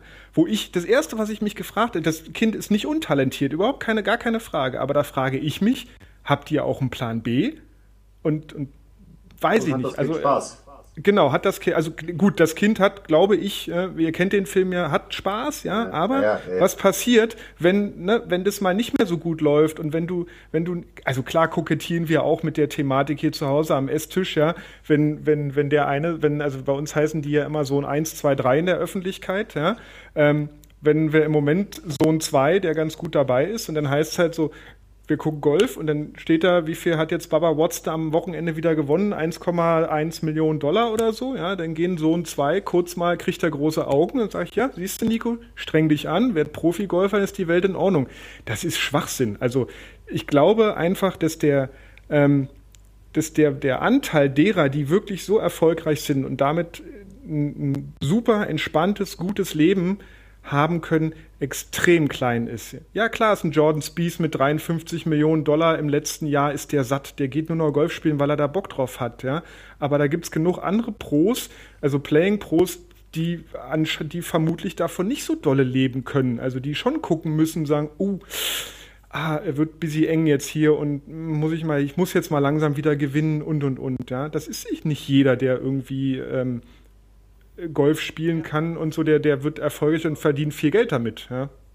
Also ich würde sogar so weit gehen, dass ein Jordan Spieth immer schon Golf gespielt hat, weil er da auch richtig Bock hatte. Und sicherlich hat er auch mal dran gedacht, dass er viel Geld damit verdienen kann. Das macht ja auch eine Sportart attraktiv irgendwo. Warum wollen so viele Kinder Fußballprofi werden? Naja, weil es eine enorm hohe Bedeutung hat in Deutschland und weil man enorm viel Geld verdienen kann als, als Fußballprofi. Und ich glaube, dieser Mix macht natürlich einen Reiz aus. Mir ist es zu kurz gegriffen zu sagen, dass Kinder, die aus reichen Verhältnissen kommen, satt sind, weil äh, Kinder aus reichen Verhältnissen äh, machen ja auch ihre Karriere irgendwo äh, oder auch nicht, aber wenn sie Karriere machen und wie du gerade gesagt hast, Richter werden wollen und da erfolgreich oder Staatsanwalt oder Jurist oder irgendwas, dann müssen sie ja auch einen gewissen Willen haben, dort, dort etwas erreichen zu wollen. Darum ist mir das zu kurz gegriffen. Und jetzt stelle ich mal die Gegenthese auf wenn ich von zu Hause keine Kohle habe, ähm, dann habe ich ja noch mehr Druck, den Cut machen zu müssen. Und wir alle wissen ja, dass jetzt so ein Druck auf dem Golfplatz nicht unbedingt förderlich ist dafür. nicht wirklich. Wenn man dran denkt, scheiße, die Kohle, ich bin jetzt gerade hier irgendwie, ich sage jetzt mal in Spanien und wenn ich jetzt den Cut nicht mache, dann habe ich überhaupt keine Kohle mehr, dann kann ich mir die Übernachtung heute nicht leisten, dann kann ich nicht mal zu McDonalds gehen und mir einen Burger kaufen, geschweige denn den Flug nach Hause zahlen.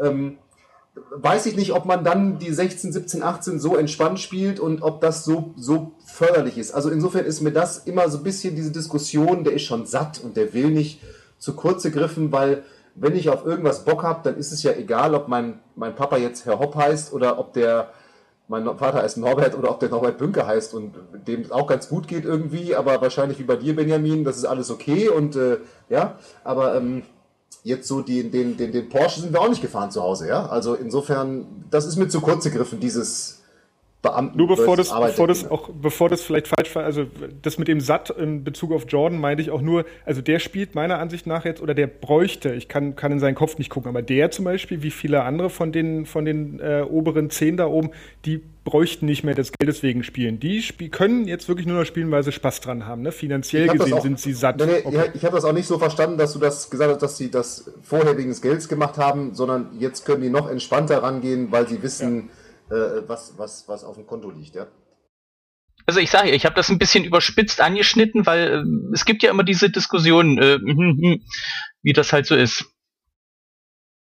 Jette, bist du satt oder möchtest du noch mehr? Also in, in Sachen Erfolg. Ähm, klar, klar. Ähm, ich möchte sogar auch mal Golfprofi werden. Und ähm, ja, also ich möchte damit immer weitermachen. Also ich drücke dir zum Beispiel erstmal den Daumen. Von mir auch, alle beide. ja, genau. Äh, ein, ein Daumen brauchst du noch zum Schreiben. Ich finde es vor allen Dingen wichtig, also auch wenn ich mich jetzt schon wieder aufdränge mit meinem Gerede hier, aber also ich habe letztens hat ein, ein Sky-Kommentator ähm, gesagt, äh, auf, bei dem letzten Turnier, in, bei dem European Tour Turnier, hat er gesagt, naja, guckt euch das mal an, ja, wir, äh, die Franzosen reisen hier fast mit einer, mit einer Fußballmannschaft an, an Professionals an und davon machen alle den Cut. Gut, funktioniert nicht immer, wissen wir alle, ja, aber in dem Beispiel ak akut war es oder schaffen alle den Cut. Und wir als Deutsche schaffen es gerade mal drei Profis dahin zu bringen und davon schafft nur einer den Cut. Und dann nicht mal der, der den man erwartet genau, nichts hat. Gegen, nichts gegen Max Kiefer, also super cooler Typ, ich finde den klasse, ja. Nicht zuletzt, weil er halt ab und zu mal in, äh, jetzt in Licht gespielt hat und es ein Foto von Sohn 2 und Max gibt, ja. Sondern weil er einfach auch ein cooler Typ und, und gutes Golf spielt. Aber ne, den, den wir uns alle irgendwie immer wünschen und als Galionsfigur, bumm, nicht. Ja? Und aber unabhängig davon, diese, diese Zahl, ne, Fußballmannschaft versus drei, ich, da frage ich mich auch, woran liegt das, ja? Und wir haben ja keine schlechten Golfspieler, also daran, oder liegt es vielleicht doch daran, dass wir nur so wenig wirklich gute, hochklassige Golfer haben, ja? Und wenn das so ist, woran liegt das? Das kann ja nur wieder an dem Thema liegen, über das wir uns heute unterhalten, dass der Nachwuchs einfach nicht, äh, nicht da ist, ja. Aber das kann ich mir auch nicht vorstellen, weil ich auch in dem Umfeld jetzt, und das wird sicherlich Fabian auch bestätigen können, ähm, also bei den Leistungsklassen so viele gute Nachwuchsgolfer gibt, wo ich mir die Frage stelle, wo, wo ist die Hürde für die, in den Profistall zu wechseln? Warum tun sie das nicht? Ja, das ist eine spannende Frage. Ja, äh, ich habe keine Antwort. Achso, ich habe ich hab keine Antwort. Ich weiß es nicht. mal drüber nachdenken, Fabian. Die, die Frage heben wir uns auf. Die werden wir bestimmt irgendwann später nochmal brauchen. Ja, ja, bitte, bitte, bitte. Wenn ich die Antwort habe, dann, dann lege ich auf, weil dann werde ich reich, glaube ich. Ja, ich glaube, dann nur kriegst du. Nur wilde Theorien drüber, ne? Also. ähm, jetzt eine kleine Frage, weil äh, wenn wir nicht genug Nachwuchs haben oder äh, mehr Nachwuchs brauchen. Wird denn in den Clubs, in denen ihr aktiv seid, aktiv Nachwuchsgewinnung gemacht in dem Bereich Kinder- und Jugendgolf? Also wisst ihr, ob eure Clubs da äh, spezielle Aktionen fahren an, an Schulen? Schul-AGs hat Benjamin vorhin schon gesagt, war. Ähm, gibt's das bei euch oder ist das eher die Ausnahme? Also, das ist die Ausnahme. Also, Entschuldigung. Also du, Jette, schieß los. Ähm, also in meinem alten Golfclub war das so, dass ähm, wir, also dass wir auch ähm, äh, Tag der offenen Türen hatten und auch so Schnupperkurse, wo Jugendliche auch mal ein Training mitmachen konnten und einfach mal äh, gucken konnten, wie das einfach so ist. Aber auch äh, Schulen haben das auch mal besucht und einfach ein Training mal mitgemacht. Aber gibt es das als, äh, als feste Größe, dass sozusagen Schulklassen zu euch regelmäßig kommen als Schulsport? Oder ist das eher nicht? Jette. Jette. Ähm, also, also in, in meiner Schule ist das jetzt so, dass wir eine Golf AG haben, ähm, wo wir ähm, auf einem Golfplatz immer äh, regelmäßig spielen können und ähm, dann auch von der Schule her Training haben, also haben können. Weil das finde find ich ja cool, wenn, äh, soweit ich weiß, ist Golf, glaube ich, auch mit als Schulsport, wenn es möglich ist, äh, im, im, im Programm. also im aktiven, äh, wie nennt sich das? Schul Schulausbildungsplan war. Oder so ähnlich heißt das. Und deswegen frage ich gerade, ob das auch aktiv genutzt wird. Also es ist ja immer so eine Wechselbeziehung. Der Club muss es anbieten und die Schule muss es annehmen.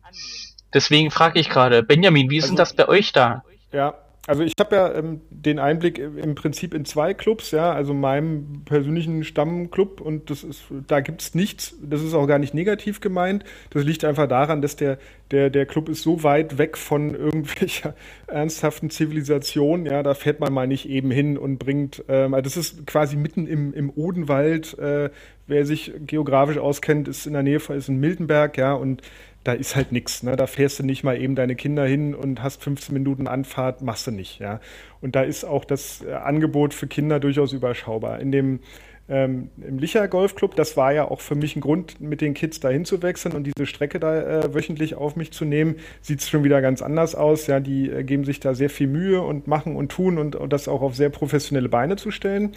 Ähm, und ich, also gebe da ein Stück weit sicherlich gefährliches Halbwissen von. Da kann, das kann Fabian im Zweifelsfall korrigieren, wenn es falsch ist. Ja. Soweit ich weiß, gibt es ja für die, für die Fördervereine, das ist ja nicht unbedingt immer der Golfclub, sondern es gibt meistens einen Golfclub und dann gibt es äh, einen, einen Jugendförderverein. Ja. Und wenn du dann Fördergelder vom DGV dafür haben willst, musst du bestimmte Kriterien erfüllen. Da gab es bis, ich glaube, ins letzte Jahr hinein ein bestimmtes System und seit, ich glaube, 2015 oder 2016 gibt es ein, ein neues Punktevergabesystem und das sich nach Anzahl der Spieler in den AK-Klassen und hast du nicht gesehen und, und Anzahl der Trainer und so weiter richtet und unter anderem auch, ob du zum Beispiel ähm, Schulsport unterstützt. Ja, das ist eben die Frage, wie viel finanzielle Unterstützung möchtest du nachher vom, vom, äh, vom Verband dann irgendwie da noch mitnehmen? Und wie wichtig ist dir dann wiederum auf der anderen Seite, unabhängig davon, auch die, die Mitgliederneugewinnung? Weil irgendeiner hat es vorhin mal gesagt, ne? nicht unwichtig ist, wenn du aktiv auf die Schulen zugehst, dass dort mit den, mit den, mit den Leitern abklärst, dass hier, wir würden euch das anbieten, das liegt infrastrukturell in der Nähe und wobei das Infrastrukturelle ja oft das, ein sehr großes Problem ist. Nehmt es an, dann kommt und über den Weg kriegst du ähm, eben in der Tat auch spielende Kinder und dann auch die, die spielenden Eltern mit dazu. Ja, oder die zum Beispiel auch anfangen, müssen ja nicht immer schon Bereitspielende sein. Ansonsten, letzter Satz dazu von mir, muss ich sagen, gibt es erstaunlich viele, hätte ich nicht gedacht, erstaunlich viele Clubs in dem, in dem hessischen Umfeld, wo wir uns hier befinden, die ähm, viele Jugendliche auf diese Turnierserien bringen, wo auch viele in den AK-Klassen unterwegs sind, was mich zu der Annahme verleitet, dass so schlecht die Jugendarbeit, zumindest hier in meinem näheren Dunstkreis, gar nicht sein kann, weil da im Moment eine Menge da ist. Ja. In Summe. Auf den einzelnen Club mag das immer äh, relativ wenig sein. Ja. Benjamin, wie sieht denn das bei, bei euch aus? Mich hast du gerade gefragt. Ah, Entschuldigung, äh, Fabian. Nee, also du bist, du bist gut informiert, Benjamin, merke ich. Ähm, Danke. Ähm, Jetzt haben wir so viel geredet, es geht hier um Schule ne, und sowas alles. Ob das hier, also die, die ursprüngliche Frage war, ob, ob Golfclubs ein, ein gezieltes, eine gezielte Talentsuche durchführen in Schulen oder wie auch immer, oder? Das ist die, die ursprüngliche Frage so ein bisschen, ne? Also ob aktiv Werbung gemacht wird, also ja, ja, genau. äh, eben äh, also Spielergewinnung ja. im Jugendbereich. Also wir, da, da, genau, und darüber sind wir über Abschlag Schule gekommen. Ich habe gerade mit dem Benjamin so aufmerksam gelauscht, weil der so gut informiert ist. Das hat mich ähm, beeindruckt. Ähm, also es gibt in den wenigsten Clubs äh, gibt es einen, ich sag jetzt mal, so wie das bei Jette auch der Fall war, eventuell so einen, einen Tag der offenen Tür oder eine ganz, einen ganz gezielten Talent-Scouting-Tag, wo man also Kinder auf seinen Golfplatz einlädt an einem Tag und die dann irgendwie scoutet und, und dann die Besten daraus auswählt und die können dann Golf lernen. Das gibt es in den aller, aller, aller wenigsten Clubs. Was sich mittlerweile aber sehr erfolgreich etabliert hat, ist dieses Projekt Abschlag Schule und das ist das, was ihr meint, nämlich dass, dass Golf, Golfclubs ein gewisses Budget für eine, eine Schul-AG mit, mit einer Klasse, einer fünften, sechsten oder einer vierten Klasse zur Verfügung gestellt wird, so dass der Trainer zumindest, also der erhält dann nicht seine, ich weiß nicht, was er sonst kriegt, aber der hält einen Teil seines Honorares dafür. Und der, die, die Schule wiederum kann sogar Fahrtkosten oder Kosten für den Transport zum Golfclub äh, mit dem DGV abrechnen. Ich glaube, da werden fast eine Million Euro in, in dieses Projekt seitens des DGVs gesteckt und es gibt dort eine Übertrittsquote von irgendwas zwischen 12 bis 15 Prozent. Also 12 bis 15 Prozent dieser Kinder, die über eine Schul-AG in einen Golfclub kommen, werden dann dort später auch Mitglied und steigen in das, steigen das Jugendtraining ein. Was ich jetzt gar nicht schlecht finde und was, glaube ich, für solche, für solche Instrumente eine, eine, ganz, eine ganz gute Quote ist. Das, was fehlt, ist eben, dass, ich sag mal, sich auch hauptamtlich in den Golfclubs um dieses Thema Jugend gekümmert wird.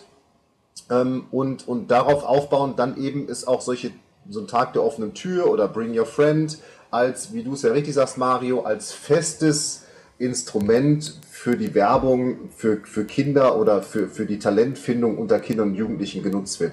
Das ist immer so ein bisschen so ein, so ein Flickenteppich, dann wird mal hier was gemacht und mal da was gemacht, aber das liegt ganz einfach daran, dass dass die Jugendarbeit ja durch einen ehrenamtlichen Jugendwart geleitet wird und dem kann man gar keinen Vorwurf machen, weil der ist schon genug damit beschäftigt, das wirst du vielleicht bestätigen, Benjamin aus, aus Lich, der ist schon genug damit beschäftigt, ein bisschen das Jugendtraining zu organisieren in seiner Freizeit und dann auch noch dafür zu sorgen, dass Kinder auf Turniere fahren, angemeldet werden und so weiter. Also da kann man jetzt, äh, da macht das Ehrenamt einen riesen Job bei uns, was ich hier mitkriege. Also insofern, das liegt einfach daran, dass naja, dass ich glaube, in den Clubs zu wenig Hauptamt sich um das Thema Jugendgolf kümmert. Und darum gibt es zu wenig aktive Werbung. Hm. Da kommen wir gleich zu dem nächsten. Angenommen, es findet sich jetzt äh, in, in Rudelkinder, die sagen, ja, mein, mein Freund spielt Golf und ich würde jetzt auch gerne mit Golf spielen und äh, ich würde mir das erst angucken. Äh, Gibt es bei euch in den Clubs eine Möglichkeit, dass da ein Kind, also angenommen, sie sind so 10, 11 Jahre, dass die auch erstmal ohne Platzreife mit auf den Platz dürfen? Oder ist das bei euch eher, äh, ja, ohne Platzreife kein Platz? Mal, ich, ich lasse jetzt mal einen Pitch and Putt, äh, Pitch and Putt Platz raus oder so, ein, so eine Kurzbahn. Also angenommen, die haben einen 9 Loch Platz oder ein 18 Loch. Besteht da die Möglichkeit, dass da jemand ohne Platzreife mit auf den Platz geht in dem Kinderbereich oder ist das eher eine Ausnahme? Ich weiß nicht, wie es jetzt woanders ist. Ich kenne viele Clubs, wo das möglich ist mittlerweile. Es gibt ja mittlerweile auch sogenannte Junior Tees, die geratet sind vom DGV. Es gibt von auch US Kids Golf, die bieten so einen Family Golf Course an, wo es also einfach Abschläge gibt, die auf einem ganz normalen Golfplatz mit, mittels so einer, einer, einer Platte, die ist so Durchmesser vom Fußball, die kann in den Boden eingelassen werden und dann ist die, ich sage jetzt mal 50 Meter vor dem Grün, 75, 100 Meter und 150 Meter vor dem Grün, äh, rechts im Fairway eingelassen oder links im Fairway und von dort können die Kids abschlagen und haben dann entsprechend ihres Alters und ihrer Schlaglänge können die Paar 3, Paar 4, Paar 5 Bahnen spielen. Also das gibt es auf immer mehr Golfplätzen ähm, und ist langsam dabei, sich durchzusetzen. Ich weiß jetzt aber nicht, wie das flächendeckend in Deutschland ist. Also die Clubs, die ich kenne, natürlich haben das viele auch nicht. Ähm, aber und in Leon Roth, ich habe jetzt auch nur in Leon Roth bisher in meinem Leben gearbeitet, außer jetzt ein Jahr hier in, in Niedersachsen-Bremen. Da war es eben der Fall, dass Kinder, die keine Platzfreigabe haben, können auf den Golfplatz. Voraussetzung war, dass ein Erwachsener dabei ist, der sie begleitet. Mit dem Hintergrund, dass dann eben auch für die Sicherheit für die Kinder gesorgt ist und ich sag jetzt mal da nicht irgendein, irgendein Flight von hinten ankommt, so nach dem Motto, jetzt mach du mal Platz hier, wir spielen jetzt durch. Hm. Also die, die Möglichkeit besteht dann schon. Also ist ja immer so eine Frage, äh, angenommen, ich sage ja, wie, wie äh, Benjamin sein Junge ist auf dem Platz und der bringt aus der Schulklasse drei ja noch mit die wollen sich das dann halt angucken. Aber die wollen nicht auf der Range stehen und da Bälle spielen, sondern äh, auch mal auf dem Platz laufen. Weil Golf ist eben nicht nur Range, sondern ist auch also, Golfplatz. Also, es, es gibt sicherlich also wie Fabian schon sagt, wir können ja immer nur äh, punktuell für das reden, was wir kennen. Ja, und äh, also ich persönlich muss sagen, ich weiß, in Licht dürfen sie es, weil da haben sie halt, äh, also meine Jungs dürfen es durch die Platzreife und weil sie da Mitglieder sind, die dürfen quasi voll, haben da volles Spielrecht. Ähm, ich bei uns ist es so, wir haben ja zwar auch zwei 18-Loch-Plätze da in Erftal-Miltenberg. Ähm, der eine ist eben ausschließlich mit, mit äh, also ich glaube, beide sind mit PE und äh, wobei der eine, nur bei dem einen brauchst du wirklich eine Golfclub-Mitgliedschaft, bei dem anderen darfst du auch so spielen. So, das erstmal als Einleitung. Was die Kids angeht, also ich muss gestehen, die Golfclubs, die ich bisher jetzt im, im näheren, in Anführungszeichen, Freundeskreis kenne, da ist es eher so frei nach dem Motto, ähm, solange du niemandem auf den Sack gehst, ist alles in Ordnung. Und das ist, glaube ich, das jetzt etwas salopper ausgedrückt, was Fabian gerade umrissen hat, ja. Wenn du als Erwachsener mitgehst, du hast die Kids irgendwie im Blick, du hast das hinter und vor dir im Blick und wenn du merkst, oh, von hinten, da drücken welche, dass du dann halt auch den Kindern anfängst, gleich zu sagen, kommt, lasst uns eben zur Seite gehen, ja. Dann winkst du, wie das in anderen Ländern Usus ist, dann spielen die durch, dann ist auch niemand böse. Dann, ich glaube, dann gibt es keinen, den das stört. Ja, und dann darf auch gerne mal jemand mit, der, äh, der, der irgendwie zum ersten Mal einen Golfschläger in der Hand hat. Und ich meine, sagen wir mal ehrlich, der spielt ja, denn du, wenn du mit deinen Kindern Mario unterwegs bist, äh, du wirst die ja auch nicht ähm, vom normalen, sagen wir mal, vom Ladies-Abschlag bis zum Loch auf, bis zum, bis nee. zum Grün auf einem Paar 4 äh, 87 Schläge machen lassen. Und du wirst irgendwann sagen. Nein, nach 10, nach 10 haben sie genau. keine Lust mehr, den stecken den Ball und tragen nach vorne. Richtig, aber das gut, gut, dass du sagst, diese Zahl 10, das ist doch so ein magisches Ding, dass du einfach auch bei den Kids sagst, pass auf, komm, mach deine 10 Schläge, was ja äh, ehrlicherweise ein Handicap 54er ja oft auch ungefähr entspricht auf einem Paar 5, ja. Wenn du den neunten nicht drin hast, schreibst du eine 10 auf und nimmst den Ball in die Hand, ja. Wenn sie überhaupt so viel Motivation haben, so weit zu schlagen, ja. Also, äh, unterm Strich, ich glaube, es ist frei nach dem Motto, solange du niemanden nervst oder in seinem eigenen Spiel behinderst, dürfte es eigentlich niemanden geben, der sich darüber beschwert, wohl wissend, dass es sicherlich Clubs gibt, wo das ganz anders gehandhabt wird. Aber auch die werden irgendwann ein anderes Schicksal erleiden. Und ähm, aber das müssen wir, glaube ich, jetzt nicht weiter ausführen. Hm. Das können wir auf jede Altersklasse ausgrenzen, ja, äh, ah. ausdehnen. Jette, wie, wie war das in deinem alten Club? Äh, hättest du deine Freundin aus der Schulklasse mitnehmen können auf der Runde oder wäre das nicht möglich gewesen? Also auf der Runde nicht, also auf dem Platz nicht.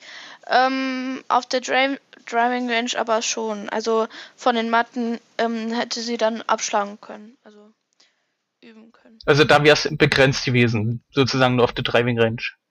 Ja, genau. Ah.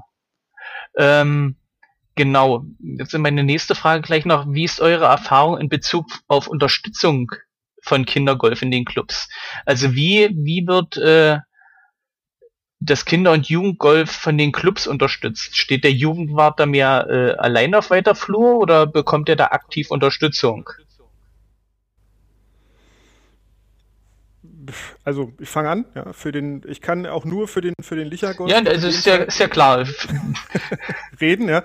Und ich muss sagen, auch hier ist es so, also äh, auch hier großes Lob an den Dirk Reinmann als Jugendwart äh, vom, vom Jugendlich e.V ähm, der seinen super Job macht und auch vom ähm, Licher Golfclub super ähm, Rückendeckung bekommt. Also das ist das, was ich immer wieder erfahre. Da gibt es äh, niemanden, der ihnen irgendwie Steine in den Weg legt, was jetzt intern mal irgendwie schwer zu diskutieren oder schwierig zu diskutieren ist, wenn es um irgendwelche Geschichten geht. Das entzieht sich meiner Kenntnis, ja. Aber es gibt keine Einschränkungen. Es ist ähm, dieses, diese, dieses Jugendgolf wird akzeptiert und unterstützt, aktiv unterstützt auch vom, vom Club selber. Und ähm, ich habe also persönlich auch noch nie irgendwas Negatives auf einer Runde erlebt, wenn die Kinder gespielt haben. Auch in den Turniervorbereitungen, wenn die vor ihren Challenge-Turnieren irgendwie äh, da an einem Tag fast äh, den halben Platz belegen. Da gibt's kein Gemecker und kein Gemaule von wegen, was haben denn die Kinder hier zu suchen oder so. Das wird voll und ganz akzeptiert und ähm, also da wird das Jugendgolf durchaus unterstützt. Selbst in meinem Club ist es so, dass sich da auch, also bis auf eine Ausnahme, die gab's mal, ja, ähm, aber ansonsten beschwert sich da auch keiner. Ja, das ist, wird voll akzeptiert. Wie sieht denn das bei euch aus, Hirte? Ist das da ähnlich? Also wird, wird dort aktiv sozusagen der, das Jugendgolf unterstützt durch den Club oder ist das mehr auf den, den Jugendtrainer beschränkt? Ja, also wir ähm, haben ähm, Training bekommen, also ähm, Clubtraining, also Jugendtraining. Und ja, so. Also dir ist jetzt ja nichts bekannt, dass sie dann euch denn dissen auf dem Platz, wenn ihr jetzt gerade da eine Runde drehen wollt. Nee, also sowas kommt eher nicht vor. Also dafür müsste man schon ähm, äh, Sachen machen, ähm, die halt nicht erlaubt sind, wo dann halt schon mal dann jemand sagt, ähm, so, das äh, geht so nicht oder sowas. Aber jetzt nicht so wirklich dissen, sowas. Also wie ich das verstehe, befindet sich ja auch Jette auf einem Spielniveau, ähm, wo sich so manch anderer Spieler, ähm, also äh, älterer Spieler, ähm, nicht befindet. Ja? Was also rein aus spielerischer Sicht keinen Grund zur, äh, zum Ärger geben dürfte. Ne? Also ich glaube, da ziehst du den einen oder anderen Erwachsenen ja mal deutlich ab, Jette, oder? Da lacht sie nur. Das, das, ist dann das Ärgernis. Das, das ist dann das Ärgernis. Ja, ich kann, das war die Anekdote, die, diese eine kurze Anekdote, wie ich, mein, mein Sohn 2 hat die, hat die Angewohnheit, sehr lange in seiner Pre-Shot-Routine zu agieren, dass ich kurz vorm Einnicken bin, ja. Und ähm, irgendwann rief von hinten vom Abschlag mal einer, wir standen mitten auf dem Fairway und dann, jetzt schlag doch mal den Ball, ja, wie das hier im, im Hessischen, Unterfränkischen so die, die Regel ist. Und äh, in dem Moment zieht der zieht Sohn 2 durch und haut da mit, mit seinem Hölzchen einen durch äh, bis aufs Grün und dann war halt guckte er nur und äh, lief los ja, und ich bin kurz nach hinten gegangen und habe gesagt, na, da schneiden sie sich mal eine Scheibe vom ab. Und dann war Ruhe und wir konnten in Ruhe weiterspielen. Der hat nie wieder gemeckert, solange er hinter uns, hinter uns spielte. Ich habe dann natürlich klar meinem Sohn gesagt, das geht so nicht, du darfst dich nicht, so lange darfst du nicht machen, ja.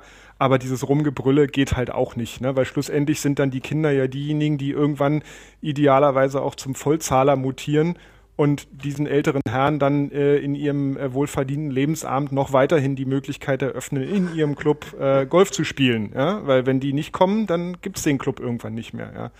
Also äh, von daher sehe ich wie Jette auch, ne? Also das ist halt, wenn man dann einfach ein gewisses äh, äh, Niveau hat, dann braucht man sich auch, gibt's gar keinen Grund mehr für Ärger, weil man kein Hindernis mehr ist, ja. Fabian, wie sieht's denn bei dir da oben aus? Du bist ja nur im, im Landesjugendtrainer, war? Mhm, mhm. Wie, war, ja. ja, ja wie, wie, wie sieht's da aus mit, äh, mit der Unterstützung im Bereich Jugendgolf? Du hast ja dann sozusagen einen kleinen Meterüberblick. Ja, also in den, in den, in den einzelnen Clubs ist es so, dass es natürlich, also was die Jette auch gesagt hat, oder Benjamin, natürlich, es gibt das klassische Jugendtraining. Äh, je nach Altersklasse und Leistungsstärke kriegst du mehr oder weniger Training. Es gibt teilweise, teilweise im Winter vor allem, wird auch noch ein, ein ich sag mal, wöchentliches Fitnesstraining, Athletiktraining durchgeführt. Unterschiedliche Clubs bieten auch Mentaltraining an. Das hängt immer natürlich auch von dem, von dem Budget ab. Im Verband ist es so, dass, dass ich eben ein wöchentliches Training anbiete für, für die unterschiedlichen Leistungskader, die ich habe. Also ich habe drei Kaderstufen, Talent, Perspektiv und D-Kader. Talentkader sind so die jüngsten, die sind so zwischen 10 und 12, dann 13, 14 Perspektivkader und 15, 16 ist der D-Kader. Und ähm, die haben wöchentlich oder alle zwei Wochen Training, dann wird ein wird, wird von meiner Seite oder von, von Verbandseite, ich bin ja angestellt, ich betreue natürlich die, die, die ganzen Ranglistenturniere, darüber hinaus Turniere, die hier, sage ich mal, sportlich hochwertig sind in, der, in, in Niedersachsen, Bremen und teilweise auch eben deutsche Meisterschaften bzw. Turniere im Ausland, wo ich dabei bin oder mit meinem Kader hinfahre. Ähm, bis hin zu einem Trainingslager, was allerdings dann von den Kindern selber oder von den Eltern selber gezahlt wird, wo ich eben als Trainer quasi, als, als Verbandstrainer äh, hinfahre und die müssen dann, dann nichts für das Training zahlen, sage ich mal. Also insofern, da sieht die, die Förderung eigentlich ganz klassisch wie in vielen deutschen Golfclubs auch, vom Jugendtraining bis hin zum, zum Mannschaftstraining mit, mit intensiven Trainingseinheiten in der Woche und so weiter aus. Also sieht dann schon äh, sehr stark aus, die Unterstützung. Also das ist ja dann doch schon die ganze Masse, was dann angeboten wird. Auf jeden Fall. Also wenn du, wenn du hier, also wenn du bei uns im Kader spielst, hier in Niedersachsen, Bremen, also bei mir im Kader bist und bist noch in einem Golfclub wie jetzt in Braunschweig oder in Hannover oder in Bremen zur Fahr, dann hast du fast täglich Training in irgendeiner Art und Weise. Fitnesstraining, Golftraining oder am Wochenende im Sommer natürlich die Turniere plus dein eigenes Training. Wenn du jetzt in einem, in einem etwas kleineren Golfclub bist, dann hast du mit dem Kadertraining zusammen wahrscheinlich zwei, drei Mal in der Woche ein, ein angeleitetes Training. Also das ist jetzt schon, viel mehr gibt es in anderen Sportarten auch dann nicht in den einzelnen Altersklassen. Also die steigern sich ja auch von einmal die Woche über zweimal bis hin zu fast täglich und dann noch ein Spiel am Wochenende. Also das sieht schon ganz gut aus hier und wie gesagt, je nachdem, wie gut du spielst und in welchem Club du bist, hast du fast täglich in irgendeiner Art und Weise angeleitetes Training. Ja, da sind wir schon zum Thema Jugendtraining übergeleitet. Äh, Jette, erzähl mal, was, wie sieht denn das Training bei euch aus? Also, was macht ihr für Sachen da im Unterricht? Ähm, also, ich bin jetzt im High Performance 1 ähm, Training und also wir sind da zu fünft. Ähm, ich bin mit äh, vier anderen Jungs äh, in einem Training. Und also wir machen ganz unterschiedliche Sachen. Entweder äh, sind wir ähm, auf der Driving Range oder machen äh, kurzes Spiel, also pitchen. oder wir putten. Also es wechselt immer durch, also ganz unterschiedlich. Ähm, spielt ihr im Training auch normale Golfrunden oder ist das eher die Ausnahme? Ähm, eher wenig. Also jetzt auch ähm, im Winter eher wenig. Und äh, also wir haben immer zweimal in der Woche drei Stunden Training. Und ähm, da ist halt auch nicht so viel Zeit, auf die Runde zu gehen. Oder also wir haben jetzt von 17 Uhr bis 20 Uhr Training und meistens ist es dann auch schon dunkel, also es lohnt sich dann auch nicht. Ja, so. gut, das ist verständlich. Aber wie sieht's denn im Sommer aus? Macht ihr denn so Neunlochrunden mit eurem, eurem Jugendtrainer, wo ihr denn zum Beispiel auch äh, Taktiksachen macht, oder ist das eher die Ausnahme? Ja, wir gehen äh, doch hin und wieder auch über die Runde und einfach ähm, zu spielen, ja.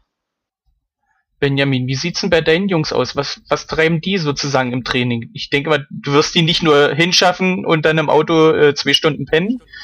Nee, ich äh, genieße, ich äh, ne, spiele ja dann selber in der Zeit und nutze die Chance, mich, also entweder da mal eben selber ein neuen Loch zu murmeln oder ähm, oder halt auch stelle mich daneben auf die Range und, und, und höre zu. Ich lerne dabei auch. Ne? Für mich ist ja auch nicht ganz unvorteilhaft, wenn ich dem Thorsten weiter dazu höre und äh, was er meinen Kindern beibringt. Nein, also dadurch, dass, soweit ich mich entsinne, ja der Thorsten das Gegenstück zum Fabian halt ist, ja, äh, hier ist es halt auch äh, sehr gutes Training, wo eben alle möglichen Aspekte durchgemacht werden. Ähm, äh, also, ne, er weiß definitiv mehr als ich darüber, von daher kann ich das gar nicht beurteilen. Vom Ablauf her ist es auch so eine Mischung aus mal ein bisschen Athletiktraining, dann auch klar die Klassiker, wir üben jetzt verschiedene Schlagvarianten auf der Matte, auf dem Rasen, Chippen, Pitchen, Putten. Abschläge, Trackman, was es da nicht alles gibt, ja. Und aber auch hier, so wie Jette sagte, also diese Runden, wirkliches Rundenlaufen ist bisher eher selten gewesen, ja. Ähm, Finde ich aber auch ehrlich gesagt nicht so schlimm, weil das ist dann was, ähm, das mache ich dann mit den Kindern oder ich, ähm, die anderen ehrenamtlichen Trainer nehmen dann mal so ein paar Kids mit und äh, nehmen die beiseite und dann werden mal so ein paar Sachen durchdiskutiert. Ja. Ähm, und das meiste lernen sie, was diese Taktikgeschichten angeht, halt in der Tat auf den Turnieren am Wochenende. Ja, weil ich meine, nichts ist schmerzhafter, als wenn du da einen Schlag vergeben hast, weil du halt einfach mal nicht nachgedacht hast vorher. Ja, und ähm, ich glaube, das kriegen auch viele, lernen das auch nur so, weil Kinder ja oft in dem Alter die Angewohnheit haben oder auch also beginnend und die ganze Pubertät durch die Angewohnheit haben, selten auf das zu hören, was wir alten, alten Geister ihnen äh, zu erzählen gedenken. Und dann müssen sie das einfach mit ihrer eigenen Erfahrung mitmachen. Ja. Äh, Fabian, wie siehst du denn das? Also ich frage jetzt das extra, weil ein bekannter deutscher Golflehrer gesagt hat, dass zu wenig äh, Taktiktraining auf dem Platz gemacht wird. Also man konzentriert sich beim Training viel zu sehr auf die Range und äh, viel zu wenig auf den Golfplatz. Also es hat ein englischer Golflehrer gesagt. Also die, die trainieren ja doch eher anders als wie in Deutschland. Er sagte eben, es müsste viel mehr Taktiktraining, dass die auf den Plätzen sehen, wie bringe ich mich sozusagen aus der Bredouille wieder nach vorne. Also die Engländer, die trainieren auch nicht anders, die haben nur den Vorteil, die haben teilweise gar keine Driving Range, das heißt, die müssen spielen gehen, die Kids auf dem genau, Platz, ja. also wenn sie, wenn sie Golf spielen wollen.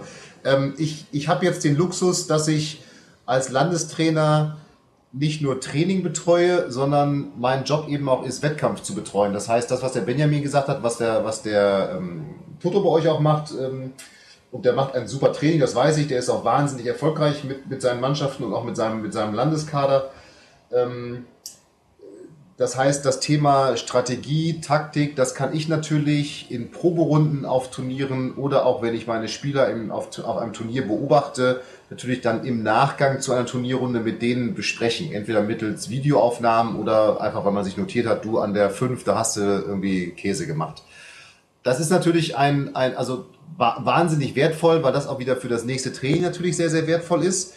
In den meisten Clubs ist es aber so, dass dieses Spielen gehen im Training zeitlich fast gar nicht möglich ist, weil wenn du 90 Minuten oder 120 Minuten Golftraining hast, dann wissen wir alle, und wenn ich da auch nur acht Kinder habe, also theoretisch zwei Flights, bis der zweite Flight gestartet ist, sind schon mal 20 Minuten mindestens rum vom Jugendtraining. Hm. Und ähm, dann schaffen die gar nichts. Also darum ist das eben in ein normales Training ein, zu integrieren wahnsinnig schwierig. Und da sind sicherlich auch die Clubs gefragt, ihre Trainer, die für den Jugendbereich verantwortlich sind, mit auf die Turniere zu schicken, weil dass natürlich auch Kollegen nicht sagen, naja, ich schlage mir jetzt, keine Ahnung, zehn Wochenenden kostenlos um die Ohren. Das kann ich ja auch nur zu gut verstehen, wenn zu Hause eine Familie steht, die darauf wartet, dass der Kühlschrank voll wird, um das überhaupt zu sagen. Also insofern, äh, insofern, ähm, ja, ist das bei mir im Training so, dass ich das eben auch so gestalten kann. Ich gehe aber auch eher weniger auf den Platz, einfach weil, weil es dann einfach zeitlich immer viel, viel zu eng ist und das dann immer irgendwie auch darin ausartet, dass gefühlt nur gezockt wird und so dieses Training an, als Training dann für mich immer irgendwie nicht so befriedigend ist oder ich dann immer weggehe und sage, naja, jetzt haben wir noch ein Loch gespielt, aber was, was haben sie jetzt gelernt? wahrscheinlich haben sie alle was gelernt und das ist auch der Fall, aber irgendwie ist das dann immer schwer, ist das auf so einem Turnier leichter zu machen, finde ich, wenn du dann wirklich auch 18 Löcher gesehen hast und dann danach ein Auswertungsgespräch hast, ähm, da was zu machen. Hm. Ähm, gleich noch eine Frage, also ich kenne das aus anderen Sportarten, wo dann sozusagen die Kinder oder Jugendlichen so ein, so ein äh, Sportwochenende machen, also die dann sozusagen äh, entweder im Vereinshaus kampieren oder äh, dort und dann eben wirklich das Wochenende nur ihre Sportart. Also ich kenne es vom Floorball und vom Fußball halt, wo denn die Kiddies da im Vereinshaus schlafen und dann wirklich das ganze Wochenende nur aktiv Golf spielen oder äh, Floorball oder Fußball. Gibt's sowas bei, bei euch in den Clubs auch, dass da sozusagen, also wirklich nur als Spaß, nicht als äh, aktives Training, sondern sozusagen wirklich die Kiddies äh, spaßlich sozusagen an, an, an Golf ranführen? Also ich kenne das von mir früher. Aus, ich habe in Nordkirchen angefangen, Golf zu spielen. Wir haben dort mit einfach ein paar, wir waren da fünf Jungs oder vier Jungs, wir haben da einfach gezeltet in den Sommerferien und haben da übernachtet, ohne dass es jetzt angeleitet irgendwie gewesen ist.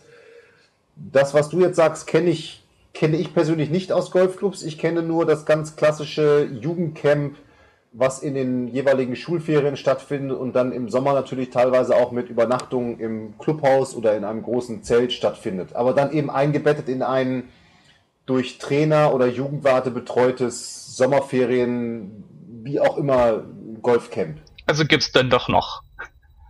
Das, ja, das gibt es aber jetzt, äh, ich, ich habe das bei dir jetzt so verstanden, dass das Kinder auch so machen. Oder ist das dann auch. Nee, nee, es ist dann schon strukturiert, weil es, ist, es okay, muss ja in Deutschland ja, immer eine Aufsicht, okay. Aufsichtsperson ja, da sein. und äh, dann, Also dann, dann gibt es das in, ich würde sagen, fast jedem Golfclub in irgendeiner Art und Weise, dass dort zumindest in Sommerferien es ein Camp gibt, wo übernachtet wird oder manchmal eben auch nicht übernachtet wird, aber wo zumindest die Kinder dann den ganzen Tag auf dem Golfplatz sind und einfach nur Golf spielen. Okay, ähm, wo wir beim Golfspielen sind, äh, ab wann ist es denn sinnvoll, wenn mein Kind Turniere spielen will? Welches Alter? Oder ist das eigentlich Schnurzpiepe?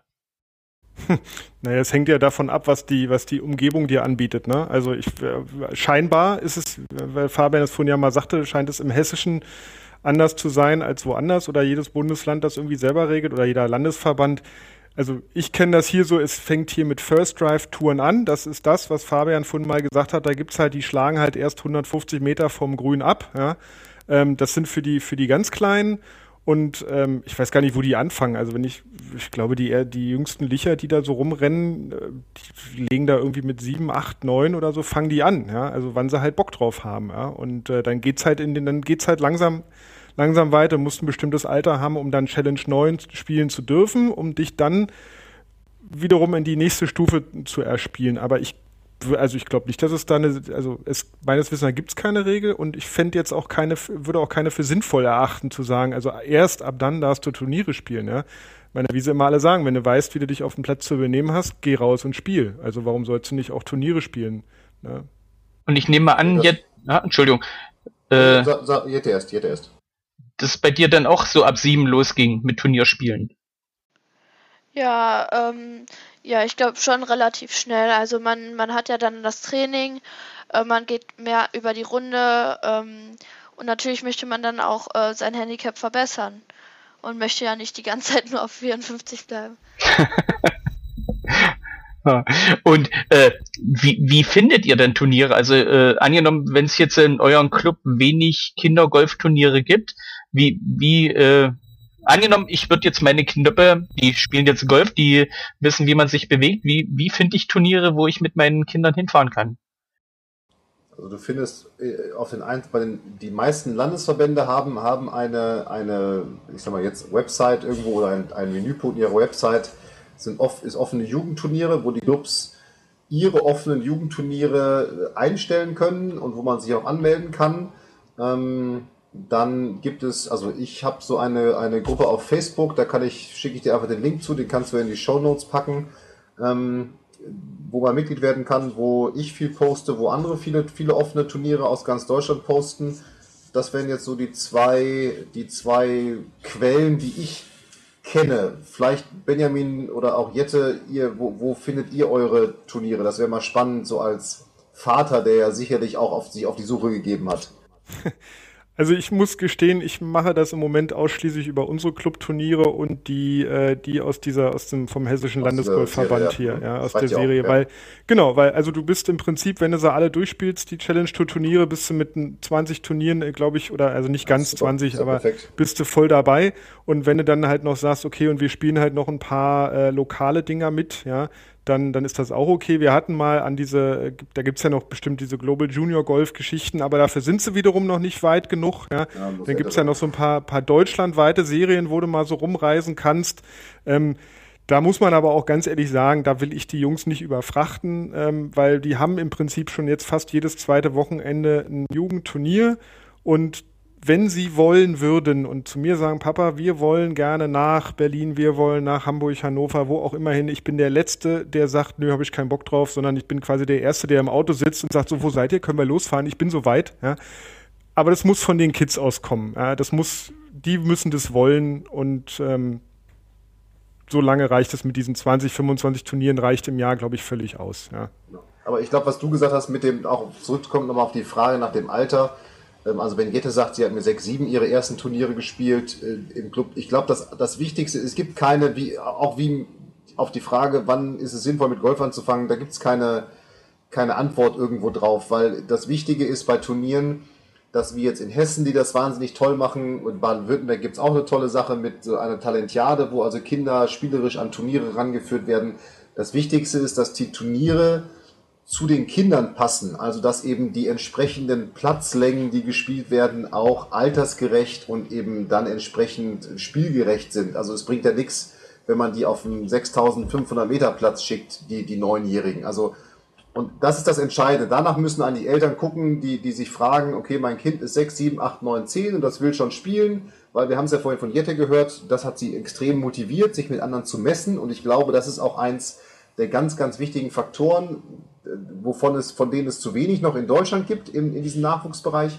Und das ist das Wichtige. Und dann, wenn man dann so etwas wie, wie natürlich Hessen auch schon landesweit hat, ist das natürlich sensationell. So, wenn es da 20 Turniere gibt für die Kinder, dann ist die Saison ja auch schon durch. Und dann hat man tolle Turniere gespielt. Na gut, äh, bei Jette war ja der Terminkalender voll mit 30 Turniere, da ist nicht ja, viel jetzt, was. Äh, der ist, der ist, das ich, der ist natürlich jetzt voll, weil sie natürlich jetzt in einem Alter und auch in der Leistungsstärke ist, in der es der Benjamin hat gerade gesagt, es gibt mit Global Junior Golf was wahnsinnig erfolgreich privat organisiertes, äh, die weltweit Turniere anbieten. Dann gibt es von den einzelnen nationalen Fachverbänden offene Jugend- oder äh, internationale Jugendamateurmeisterschaften. Also da ist jetzt natürlich schon auf einem ganz anderen Niveau, ähm, wo, sie, wo sie Turniere spielen kann und wo es auch ein entsprechendes Angebot gibt. Das Problem ist eben für Kids wie von Benjamin, die 9, 10, 11, 12 sind, und einen ganz ordentlichen Ball hauen und, und, und, und so in so, einem, in so einem Mittelding irgendwie sind. Und für die gibt es eben kein Angebot. Und das ist das Entscheidende, nach dem sich dann Eltern, wo Eltern gucken müssen, okay, wo gibt es das? Und das scheint es in Hessen zu geben. Gibt es in, also hier leider noch nicht, vielleicht gibt es das im nächsten Jahr, ähm, wobei es jetzt hier Ranglisten gibt für AK 8, 10, 12 oder nur drei. Ist auch schon mal ein Fortschritt hier bei uns in Niedersachsen, Bremen. Ähm, also da gibt es eben auf unterschiedlichen Ebenen was. Hm.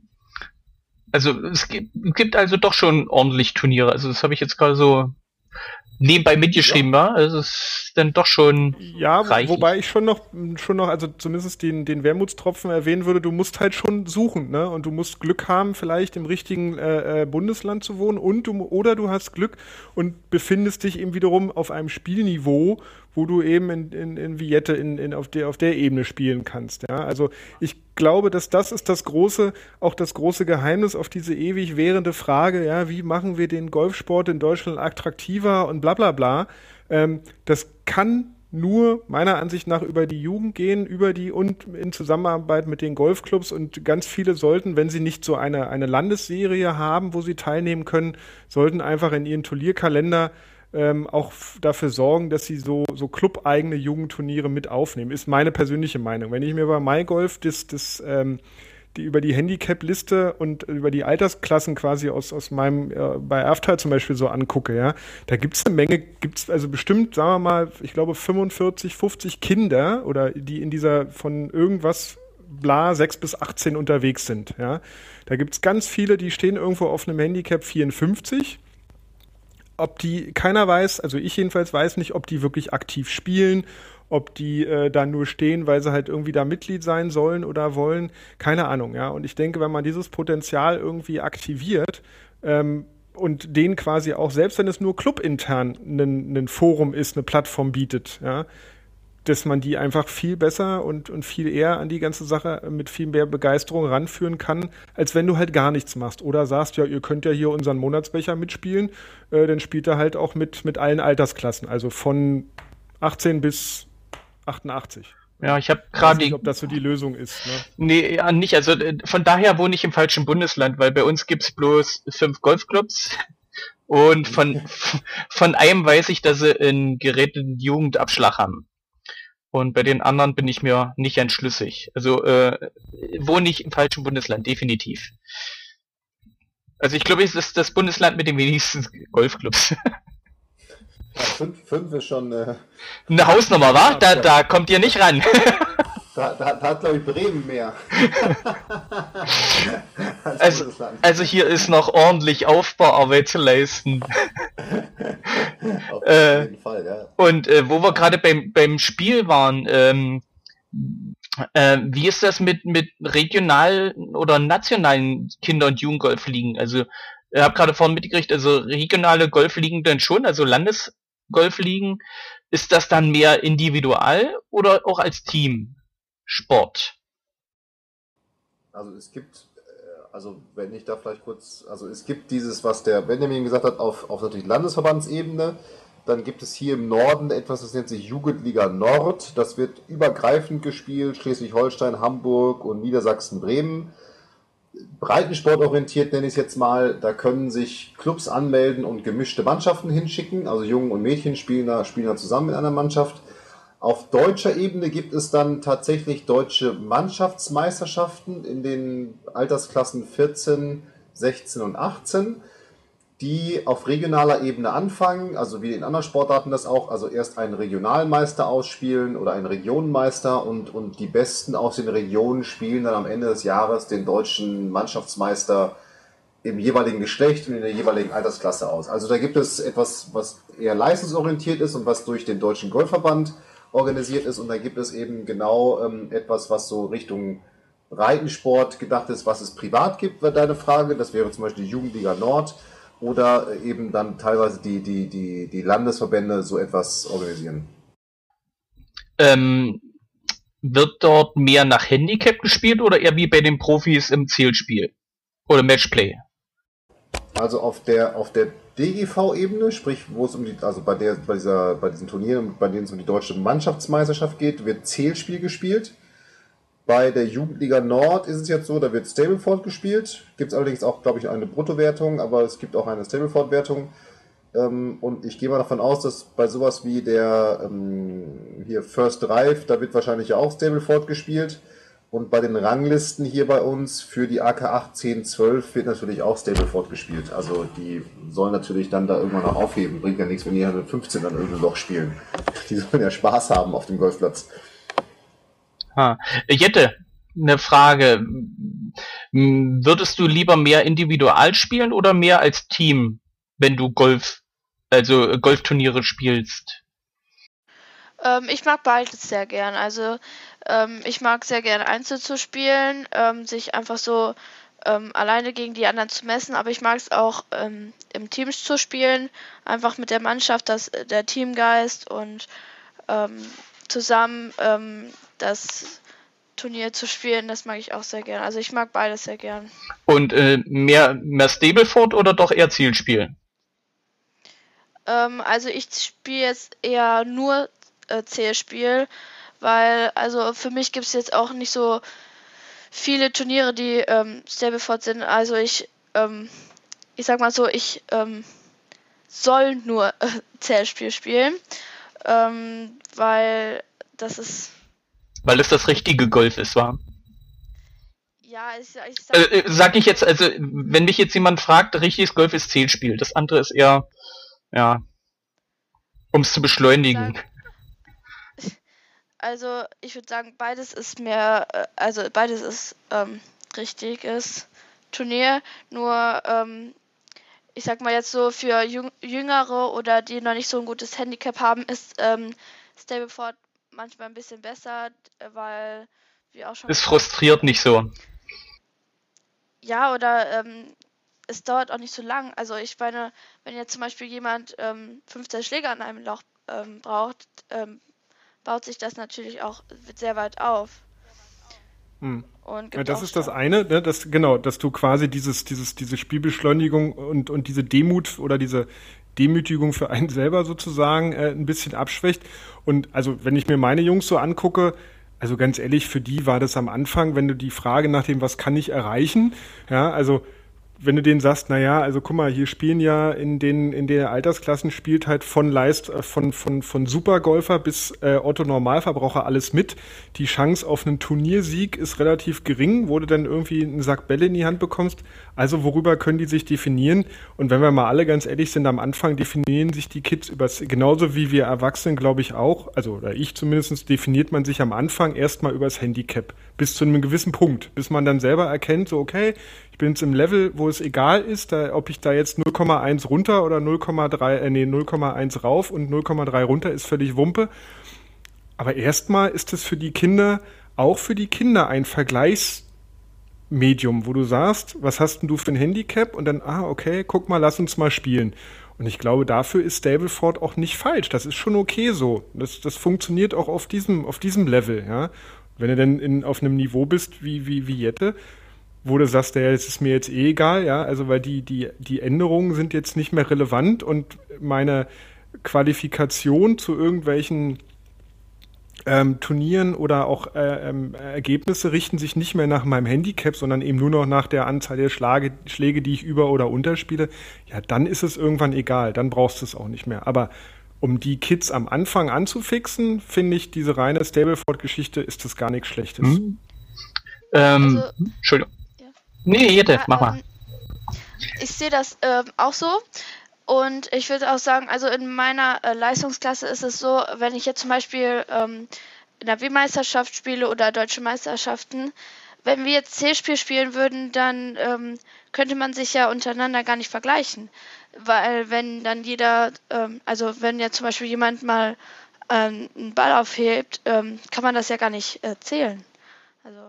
Na, beim Zählspiel hebt man ja nicht auf. Deswegen zählt man ja. Also Fragen darf ich ja antworten. Was, was spielst du denn aktuell für ein Handicap? Nur mal Interesse halber. Äh, ich habe im Moment 3,2. Ja, siehst du, also das ist genau das, was ich meine. Ne? Das ist, da bist du ja in so einem Bereich, wo sich jene, also auch beim schlechten Spieltag nicht wirklich viel ändert und damit definiert man sich jetzt schon, muss man sich gar nicht mehr über das Handicap definieren.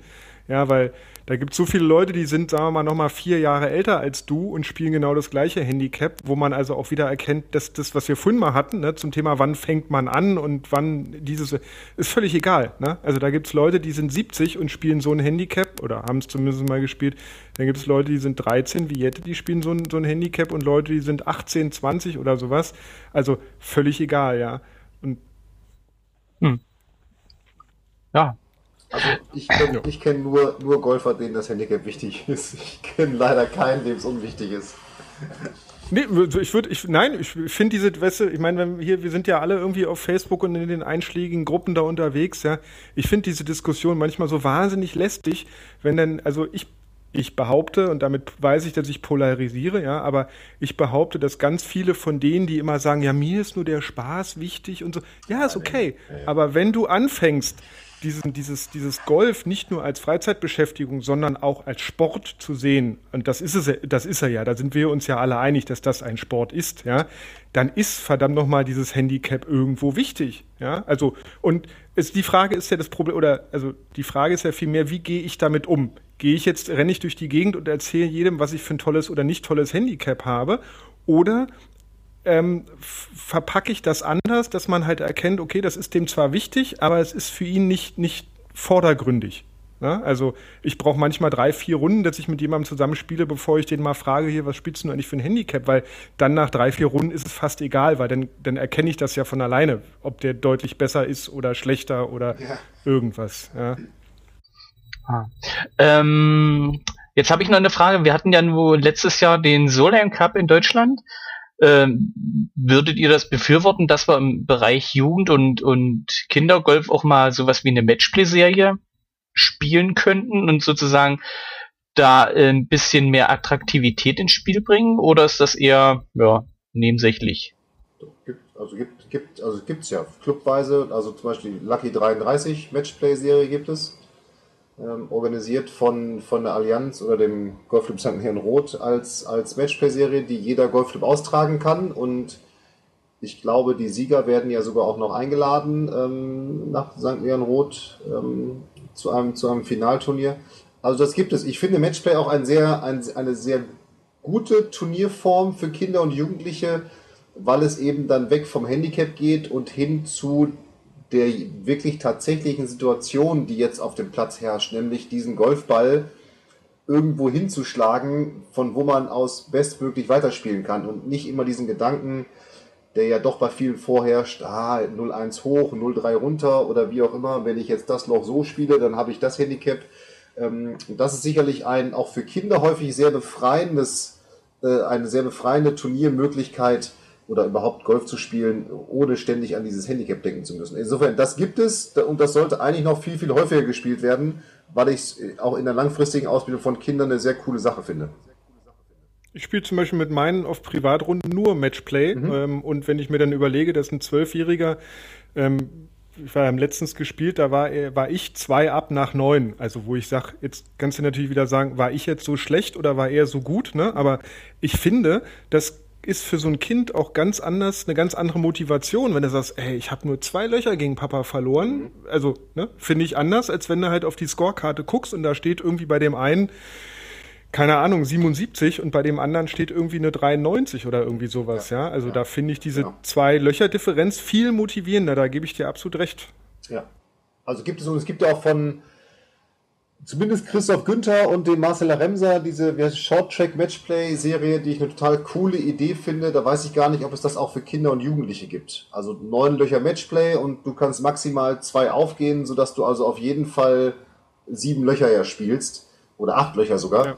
Und also da gibt es verschiedene Formate, die, die man, die jeder Club für sich kostenfrei sogar nutzen kann. Das habe ich, glaube ich, schon irgendwo bei Facebook mal gelesen. Short Track Matchplay Serie. Mhm. Dafür habe ich mich gerade heute irgendwie verpflichten lassen. Äh, es, gibt zwei, es, es, es, gibt zwei Matchplay-Serien. Einmal äh, ja, Matchplay und dann die Short-Track-Matchplay-Serie. Ja, ja, ich meine aber dieses Short-Track, wo du dann quasi irgendwie am Ende, wenn du ganz dolle bist, nach Mauritius darfst oder so. Da werde ich nie hinkommen, aber äh, egal. Auf, es geht um den Spaß dabei, einfach mal dabei genau. sein. Ja. Genau. Der olympische Gedanke zählt. Ja. Ah, STMP, äh, ja, da ist er. Genau das ja, gleich mal den Link rausgesucht. ja, ich hatte auch mal überlegt, aber ich komme halt zu wenig momentan zum Spielen. Solange wie die Knöpfe so klein sind und ich sozusagen die Abendbetreuung übernehme, ist das nicht machbar. So, äh, meine letzte Frage. Wie sieht's mit der Berichterstattung bei euch in der Gegend in Sachen Golfturnieren aus, in der Presse? Oder äh, ja, allgemein in den Medien? Ähm, Jette, du spielst ja nur Landeskader. Wie sieht denn das bei euch aus? Gibt es dort Berichterstattung in, in der Presse, wenn jetzt sozusagen euer Club ja, ein Turnier gewonnen hat? Oder äh, gibt es da überhaupt Berichterstattung? Oder ja, wie sieht's da aus bei euch? Also ich würde sagen, also es gibt ja eine ähm, Golf, es gibt viele Golfzeitschriften, wo das ähm, drin gesch äh, geschrieben werden kann. Also zum Beispiel bei, ähm, also wir hatten das jetzt so, als ich äh, mit meiner DMM-Mannschaft ähm, Dritter bei den deutschen Meisterschaften geworden bin. Ähm, ähm da war auch ein ähm, Fernsehteam von Sky da und ist so rumgefahren und hat ähm, also Mädchen, die mitgespielt haben, gefilmt und auch interviewt. Und ähm, also ich hatte die zweitbeste Runde gespielt des Tages und ähm, da wurde ich halt auch interviewt und das kam dann auch ähm, einmal als Bericht auf Sky und sonst auch in den Zeitschriften wird auch manchmal ähm, was geschrieben, also ja. Ja, und wie sieht's außerhalb von Golfpresse aus? Also äh, äh, Lokalzeitungen, überregionale Zeitungen, gibt's dort irgendwelche Berichterstattung oder ist das überhaupt nicht Usus? Ähm, ich würde eher nicht so sagen. Also, also genau weiß ich es auch nicht so. Benjamin, hast du da irgendwie eine Ahnung, wie das bei euch aussieht? Also, ähm, muss mich ein bisschen zurückhalten mit der, mit der Wortwahl, aber nein, ich glaube ehrlich gesagt, also in der, in der, in der äh, Dorfpresse hier wird sowas überhaupt nicht, würde sowas überhaupt nicht erwähnt werden. Ich glaube, das ist ja sind wir wieder bei dem alten Thema. Ich glaube, dafür ist Golf einfach viel zu uninteressant äh, in, in Deutschland, als das das. Also ich meine, weißt du, wenn es jetzt nicht mal ein, also wenn es gerade mal ein Sieg von einem Martin Keimer schafft, drei Sekunden in, in irgendeiner Vor in, im Frühstücksfernsehen jetzt mal übertrieben dargestellt erwähnt zu werden, ja, wie soll dann ein Jugendturnier, äh, ja, Regionalturnier in irgendeiner, in irgendeiner Dorfpresse erwähnt werden? Also vielleicht, Fabian, ich würde in meinem jugendlichen Wahnsinn mir, mir vorstellen, dass der dass der, dass der, äh, dass die, die Ortspresse oder Lokalpresse um St. Leon Roth da vielleicht anders agiert oder in de, oder auch gerne im, im Bereich äh, Düsseldorf, Hamburg oder so, wo die großen äh, ähm, Clubs unterwegs sind, die dann doch irgendwie eine Rolle spielen, dass da vielleicht ein bisschen mehr ja. passiert. Aber ich kann mir nicht vorstellen, dass das wirklich so eine Sache ist, dass da der Orts äh, ähm, äh, Redakteur irgendwie losgehen und sagen, so, ah, hier ist hier Wochenende, ich muss jetzt wie die Fußballergebnisse ja, vom, vom SV Wursthausen ja, ähm, mit, mit, mit heißer Zunge quasi eingefordert werden. Das interessiert, da interessiert Golf, interessiert kein Schwein, habe ich das Gefühl. Maximal, also ich gebe dir recht, die größeren Clubs, die haben natürlich auch, sage ich mal, ein, sicherlich auch einen Einfluss vielleicht in ihrer Stadt irgendwo, so wie Falkenstein oder haben da auch da schon ganz lange Kontakte zu den jeweiligen Redakteuren aufgebaut. Da gibt es sicherlich häufiger Berichte. Das Klassische ist natürlich irgendwie mal über eine Clubmeisterschaft, auch äh, im, im, im, im, normalen Golfverein irgendwo, weil dann aber auch erst überhaupt eine Mitteilung für die Redakteure oder für die Presse geschrieben wird in einem normalen Golfclub. Ansonsten wird, wird da gebe ich dir recht, eher sehr, sehr spärlich berichtet. Das ist, glaube ich, aber auch ein Geben und Nehmen, wenn ich das richtig verstehe, auch aus anderen Sportarten sehe, dass sicherlich die Golfclubs zu wenig aktiv sind in dem Bereich und das sicherlich, so wie du sagst, es interessiert natürlich jetzt die wenigsten, ob irgendwie, keine Ahnung, beim dritten Monatsknopf im Juli ähm, die Frau ja, Schneckenschiss gewonnen hat. Ja? Geschweige denn irgendein Ranglistenturnier, was dann noch in der, in der Presse ist.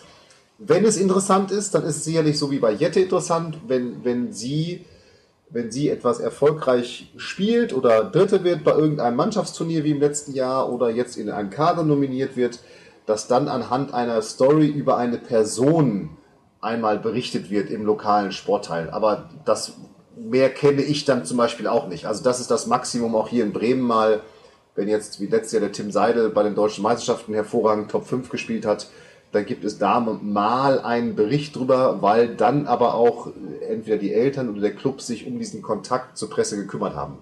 Die Presse an solche kriegt da gar nichts von mit. Weil das ist gerade so mein, mein Thema. Es wird immer bemängelt, dass zu wenig äh, Golf in, in der Lokalpresse kommt. Aber wenn sich die Clubs halt selber nicht bemühen, dort, äh, also ich meine, selbst äh, wir Crossgolfer haben mehr Presse als die, die klassischen Golfclubs.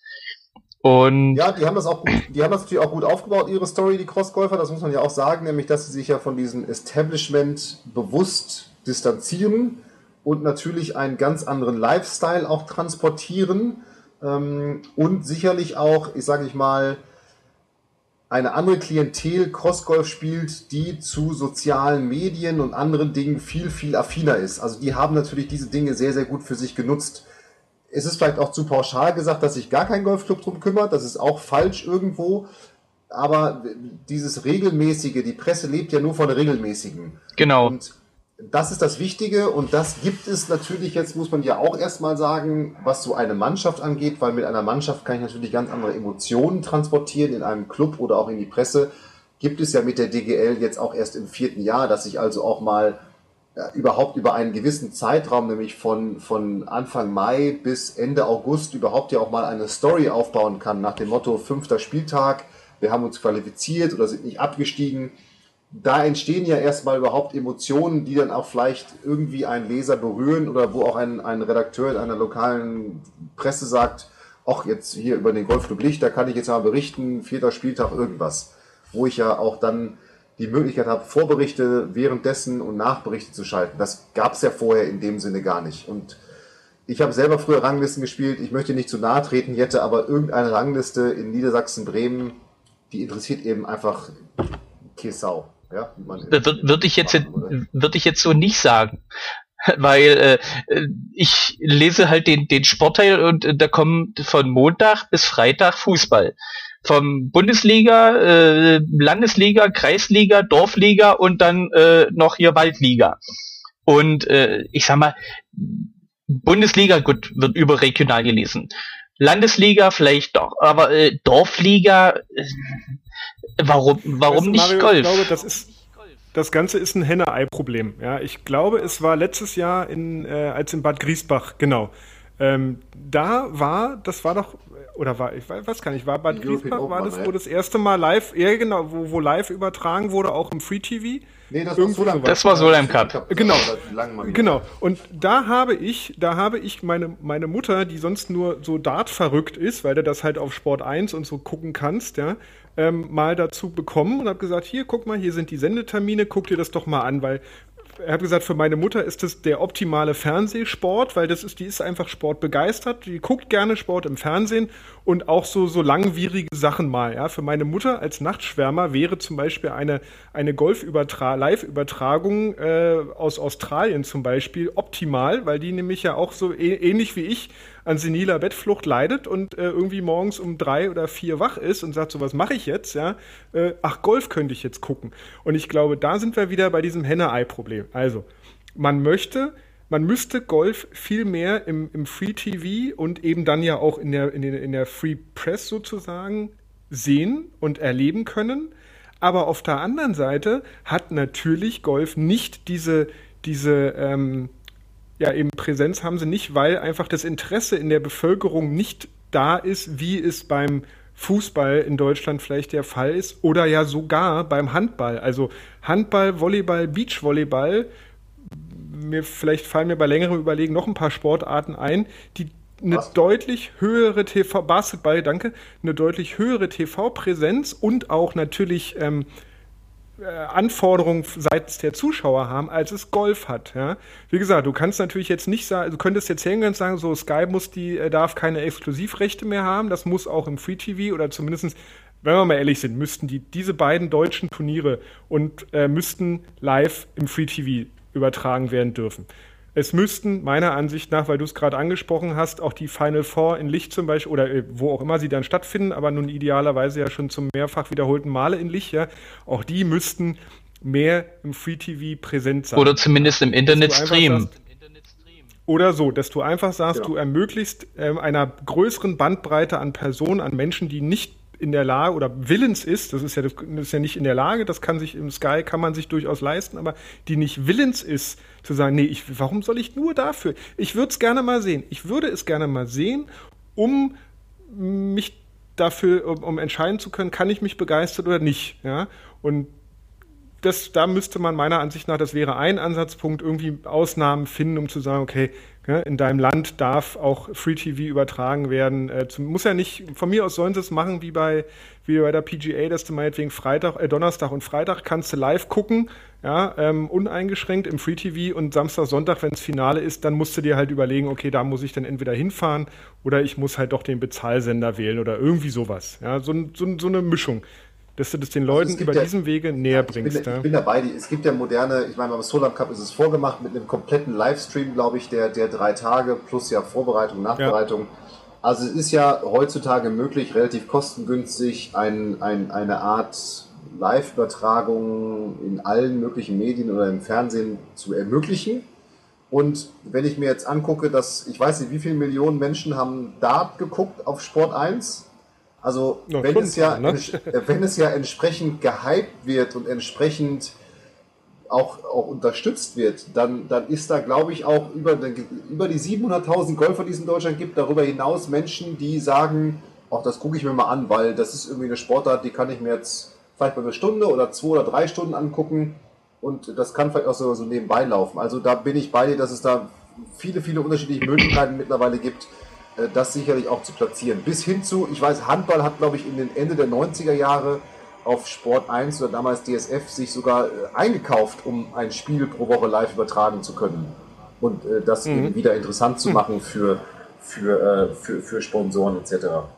Ja, also ich sage, ich bin der Meinung, also die Golfclubs müssten da aktiver erstmal in der Lokalpresse sein. Also ich meine, sicherlich wird's nur den geringsten Teil der Leute interessieren, äh, dass da was über Golf steht. Aber irgendwann werden die Leute drüber stolpern, lesen, ach, wieder äh, Club dir Mannschafts. Mannschaft hat in muss, äh, dort gespielt. Teil, es muss als ein normaler Teil des Sports wahrgenommen werden. Und dann würde das sicherlich auch zu den anderen Dingen, die wir besprochen haben, führen, dass sich mehr Menschen wiederum dafür interessieren. Das also so das ist ja so, äh, dass äh, das Golf überhaupt nicht im Fokus steht. Also ich meine, wenn, wenn man in der Lokalpresse nichts über Golf liest, dann, dann merkt man auch nicht, dass Golf existiert. Also äh, wenn nicht gerade jemand mit, mit einem Golfschläger vor ihm steht. Und äh, die, weißt du, der Witz ist ja, warum bin ich, warum bin ich erst so spät zum Golf gekommen? Ist äh, meine Mutter sagt immer, naja, wir sind ja damals nie damit in Berührung gekommen. Also ich bin in Westberlin geboren worden und da gab es meines Wissens nach ähm, nur so zwei, drei Plätze von den Besatzern, ja, und da durftest du auch nur hin, wenn du entweder Engländer warst oder ähm, du Herr Professor Dr. Tu nicht gut warst und einen Engländer kanntest, der dich quasi als Gast damit hingenommen hat, damals irgendwie in den 70er, 80er Jahren, ja. Also als ich groß geworden bin. Und darum gab es das, für, für mich gab es das nicht. Für mich war Golf nicht existent. Ich wusste zwar ähm, dann irgendwann, wer Tiger Woods ist und ich kannte auch hier ähm, den, den Greg Norman. Natürlich waren das, war aber zum Beispiel Greg Norman als Australier war einfach damals viel präsenter auch in den normalen Medien von meinem persönlichen Gefühl nach, als es heute Golfer sind. Und der ist, das ist nicht mal ein Deutscher gewesen, wenn wir mal ehrlich sind, ja. Den kannte selbst ich damals aus der Zeit schon. Und darum bin ich aber trotzdem nie mit dem Golfsport in Berührung gekommen. Und ich glaube, dass die Frage muss man sich stellen. Warum ist das so? Warum kommen so wenig Menschen damit heute in die Berührung? Und da sind wir wieder bei dem eigentlichen Thema. Ne? Also ein Stück weit geht es eben auch über die Jugend und kann es nur über die Jugend funktionieren. Ha. Oh, jetzt habe ich gerade ein Rauschen drauf gehabt. Ja, äh, ich bin durch mit meinen Fragen. Ja. Perfekt. Es bleibt mir eigentlich nur, mich bei euch allen dreien zu bedanken. Äh, ja, ist länger geworden, als ich vermutet habe. Aber ich hoffe, es ist für alle äh, irgendwas dabei gewesen. Ich habe noch natürlich noch ein paar Links, die schmeiße ich dann mit in die Show Notes. Und ja, dann sage ich Dankeschön, Jette. Gerne. Ich denke, wir sehen uns in Aachen zum Europa-Quali. Ja, auf jeden Fall. Oh, äh, Benjamin, falls du Lust hast, in Aachen. Qualifikationsturnier für die Europameisterschaft im Crossgolf. ja, ja, mal gucken. Traurig. Ja, mit dem Crossgolfen bin ich noch nicht, weil weiß durch die 0711er Golfcrew bin ich ja auch mit ein paar Crossgolfern so in Verbindung gekommen, aber bisher, also ich finde es cool, ich finde es witzig, aber so selber spielen habe ich mich bisher noch du nicht. Du kannst äh, auch als Cheerleader mitkommen. Naja, ich habe nicht so schöne Beine. Das, äh Die rasieren wir dir. Wir, wir bringen ein bisschen Panzertape mit, das kriegen wir schon weg. Ja, Benjamin, schönen Dank, dass du eingesprungen bist. Es war echt eine Bereicherung. Ähm, ich werde dich definitiv noch zu irgendwelchen anderen Themen wieder mit dazu holen. Also, es hat super Gerne Spaß gemacht. Äh, Fabian, ich denke mal, wir bleiben in Kontakt. Ich habe ja noch ein paar Themen, die, die äh, sozusagen noch abzuarbeiten sind. Schön, schön Dank, dass du wieder mit dabei warst und sage jetzt hier offiziell Tschüss.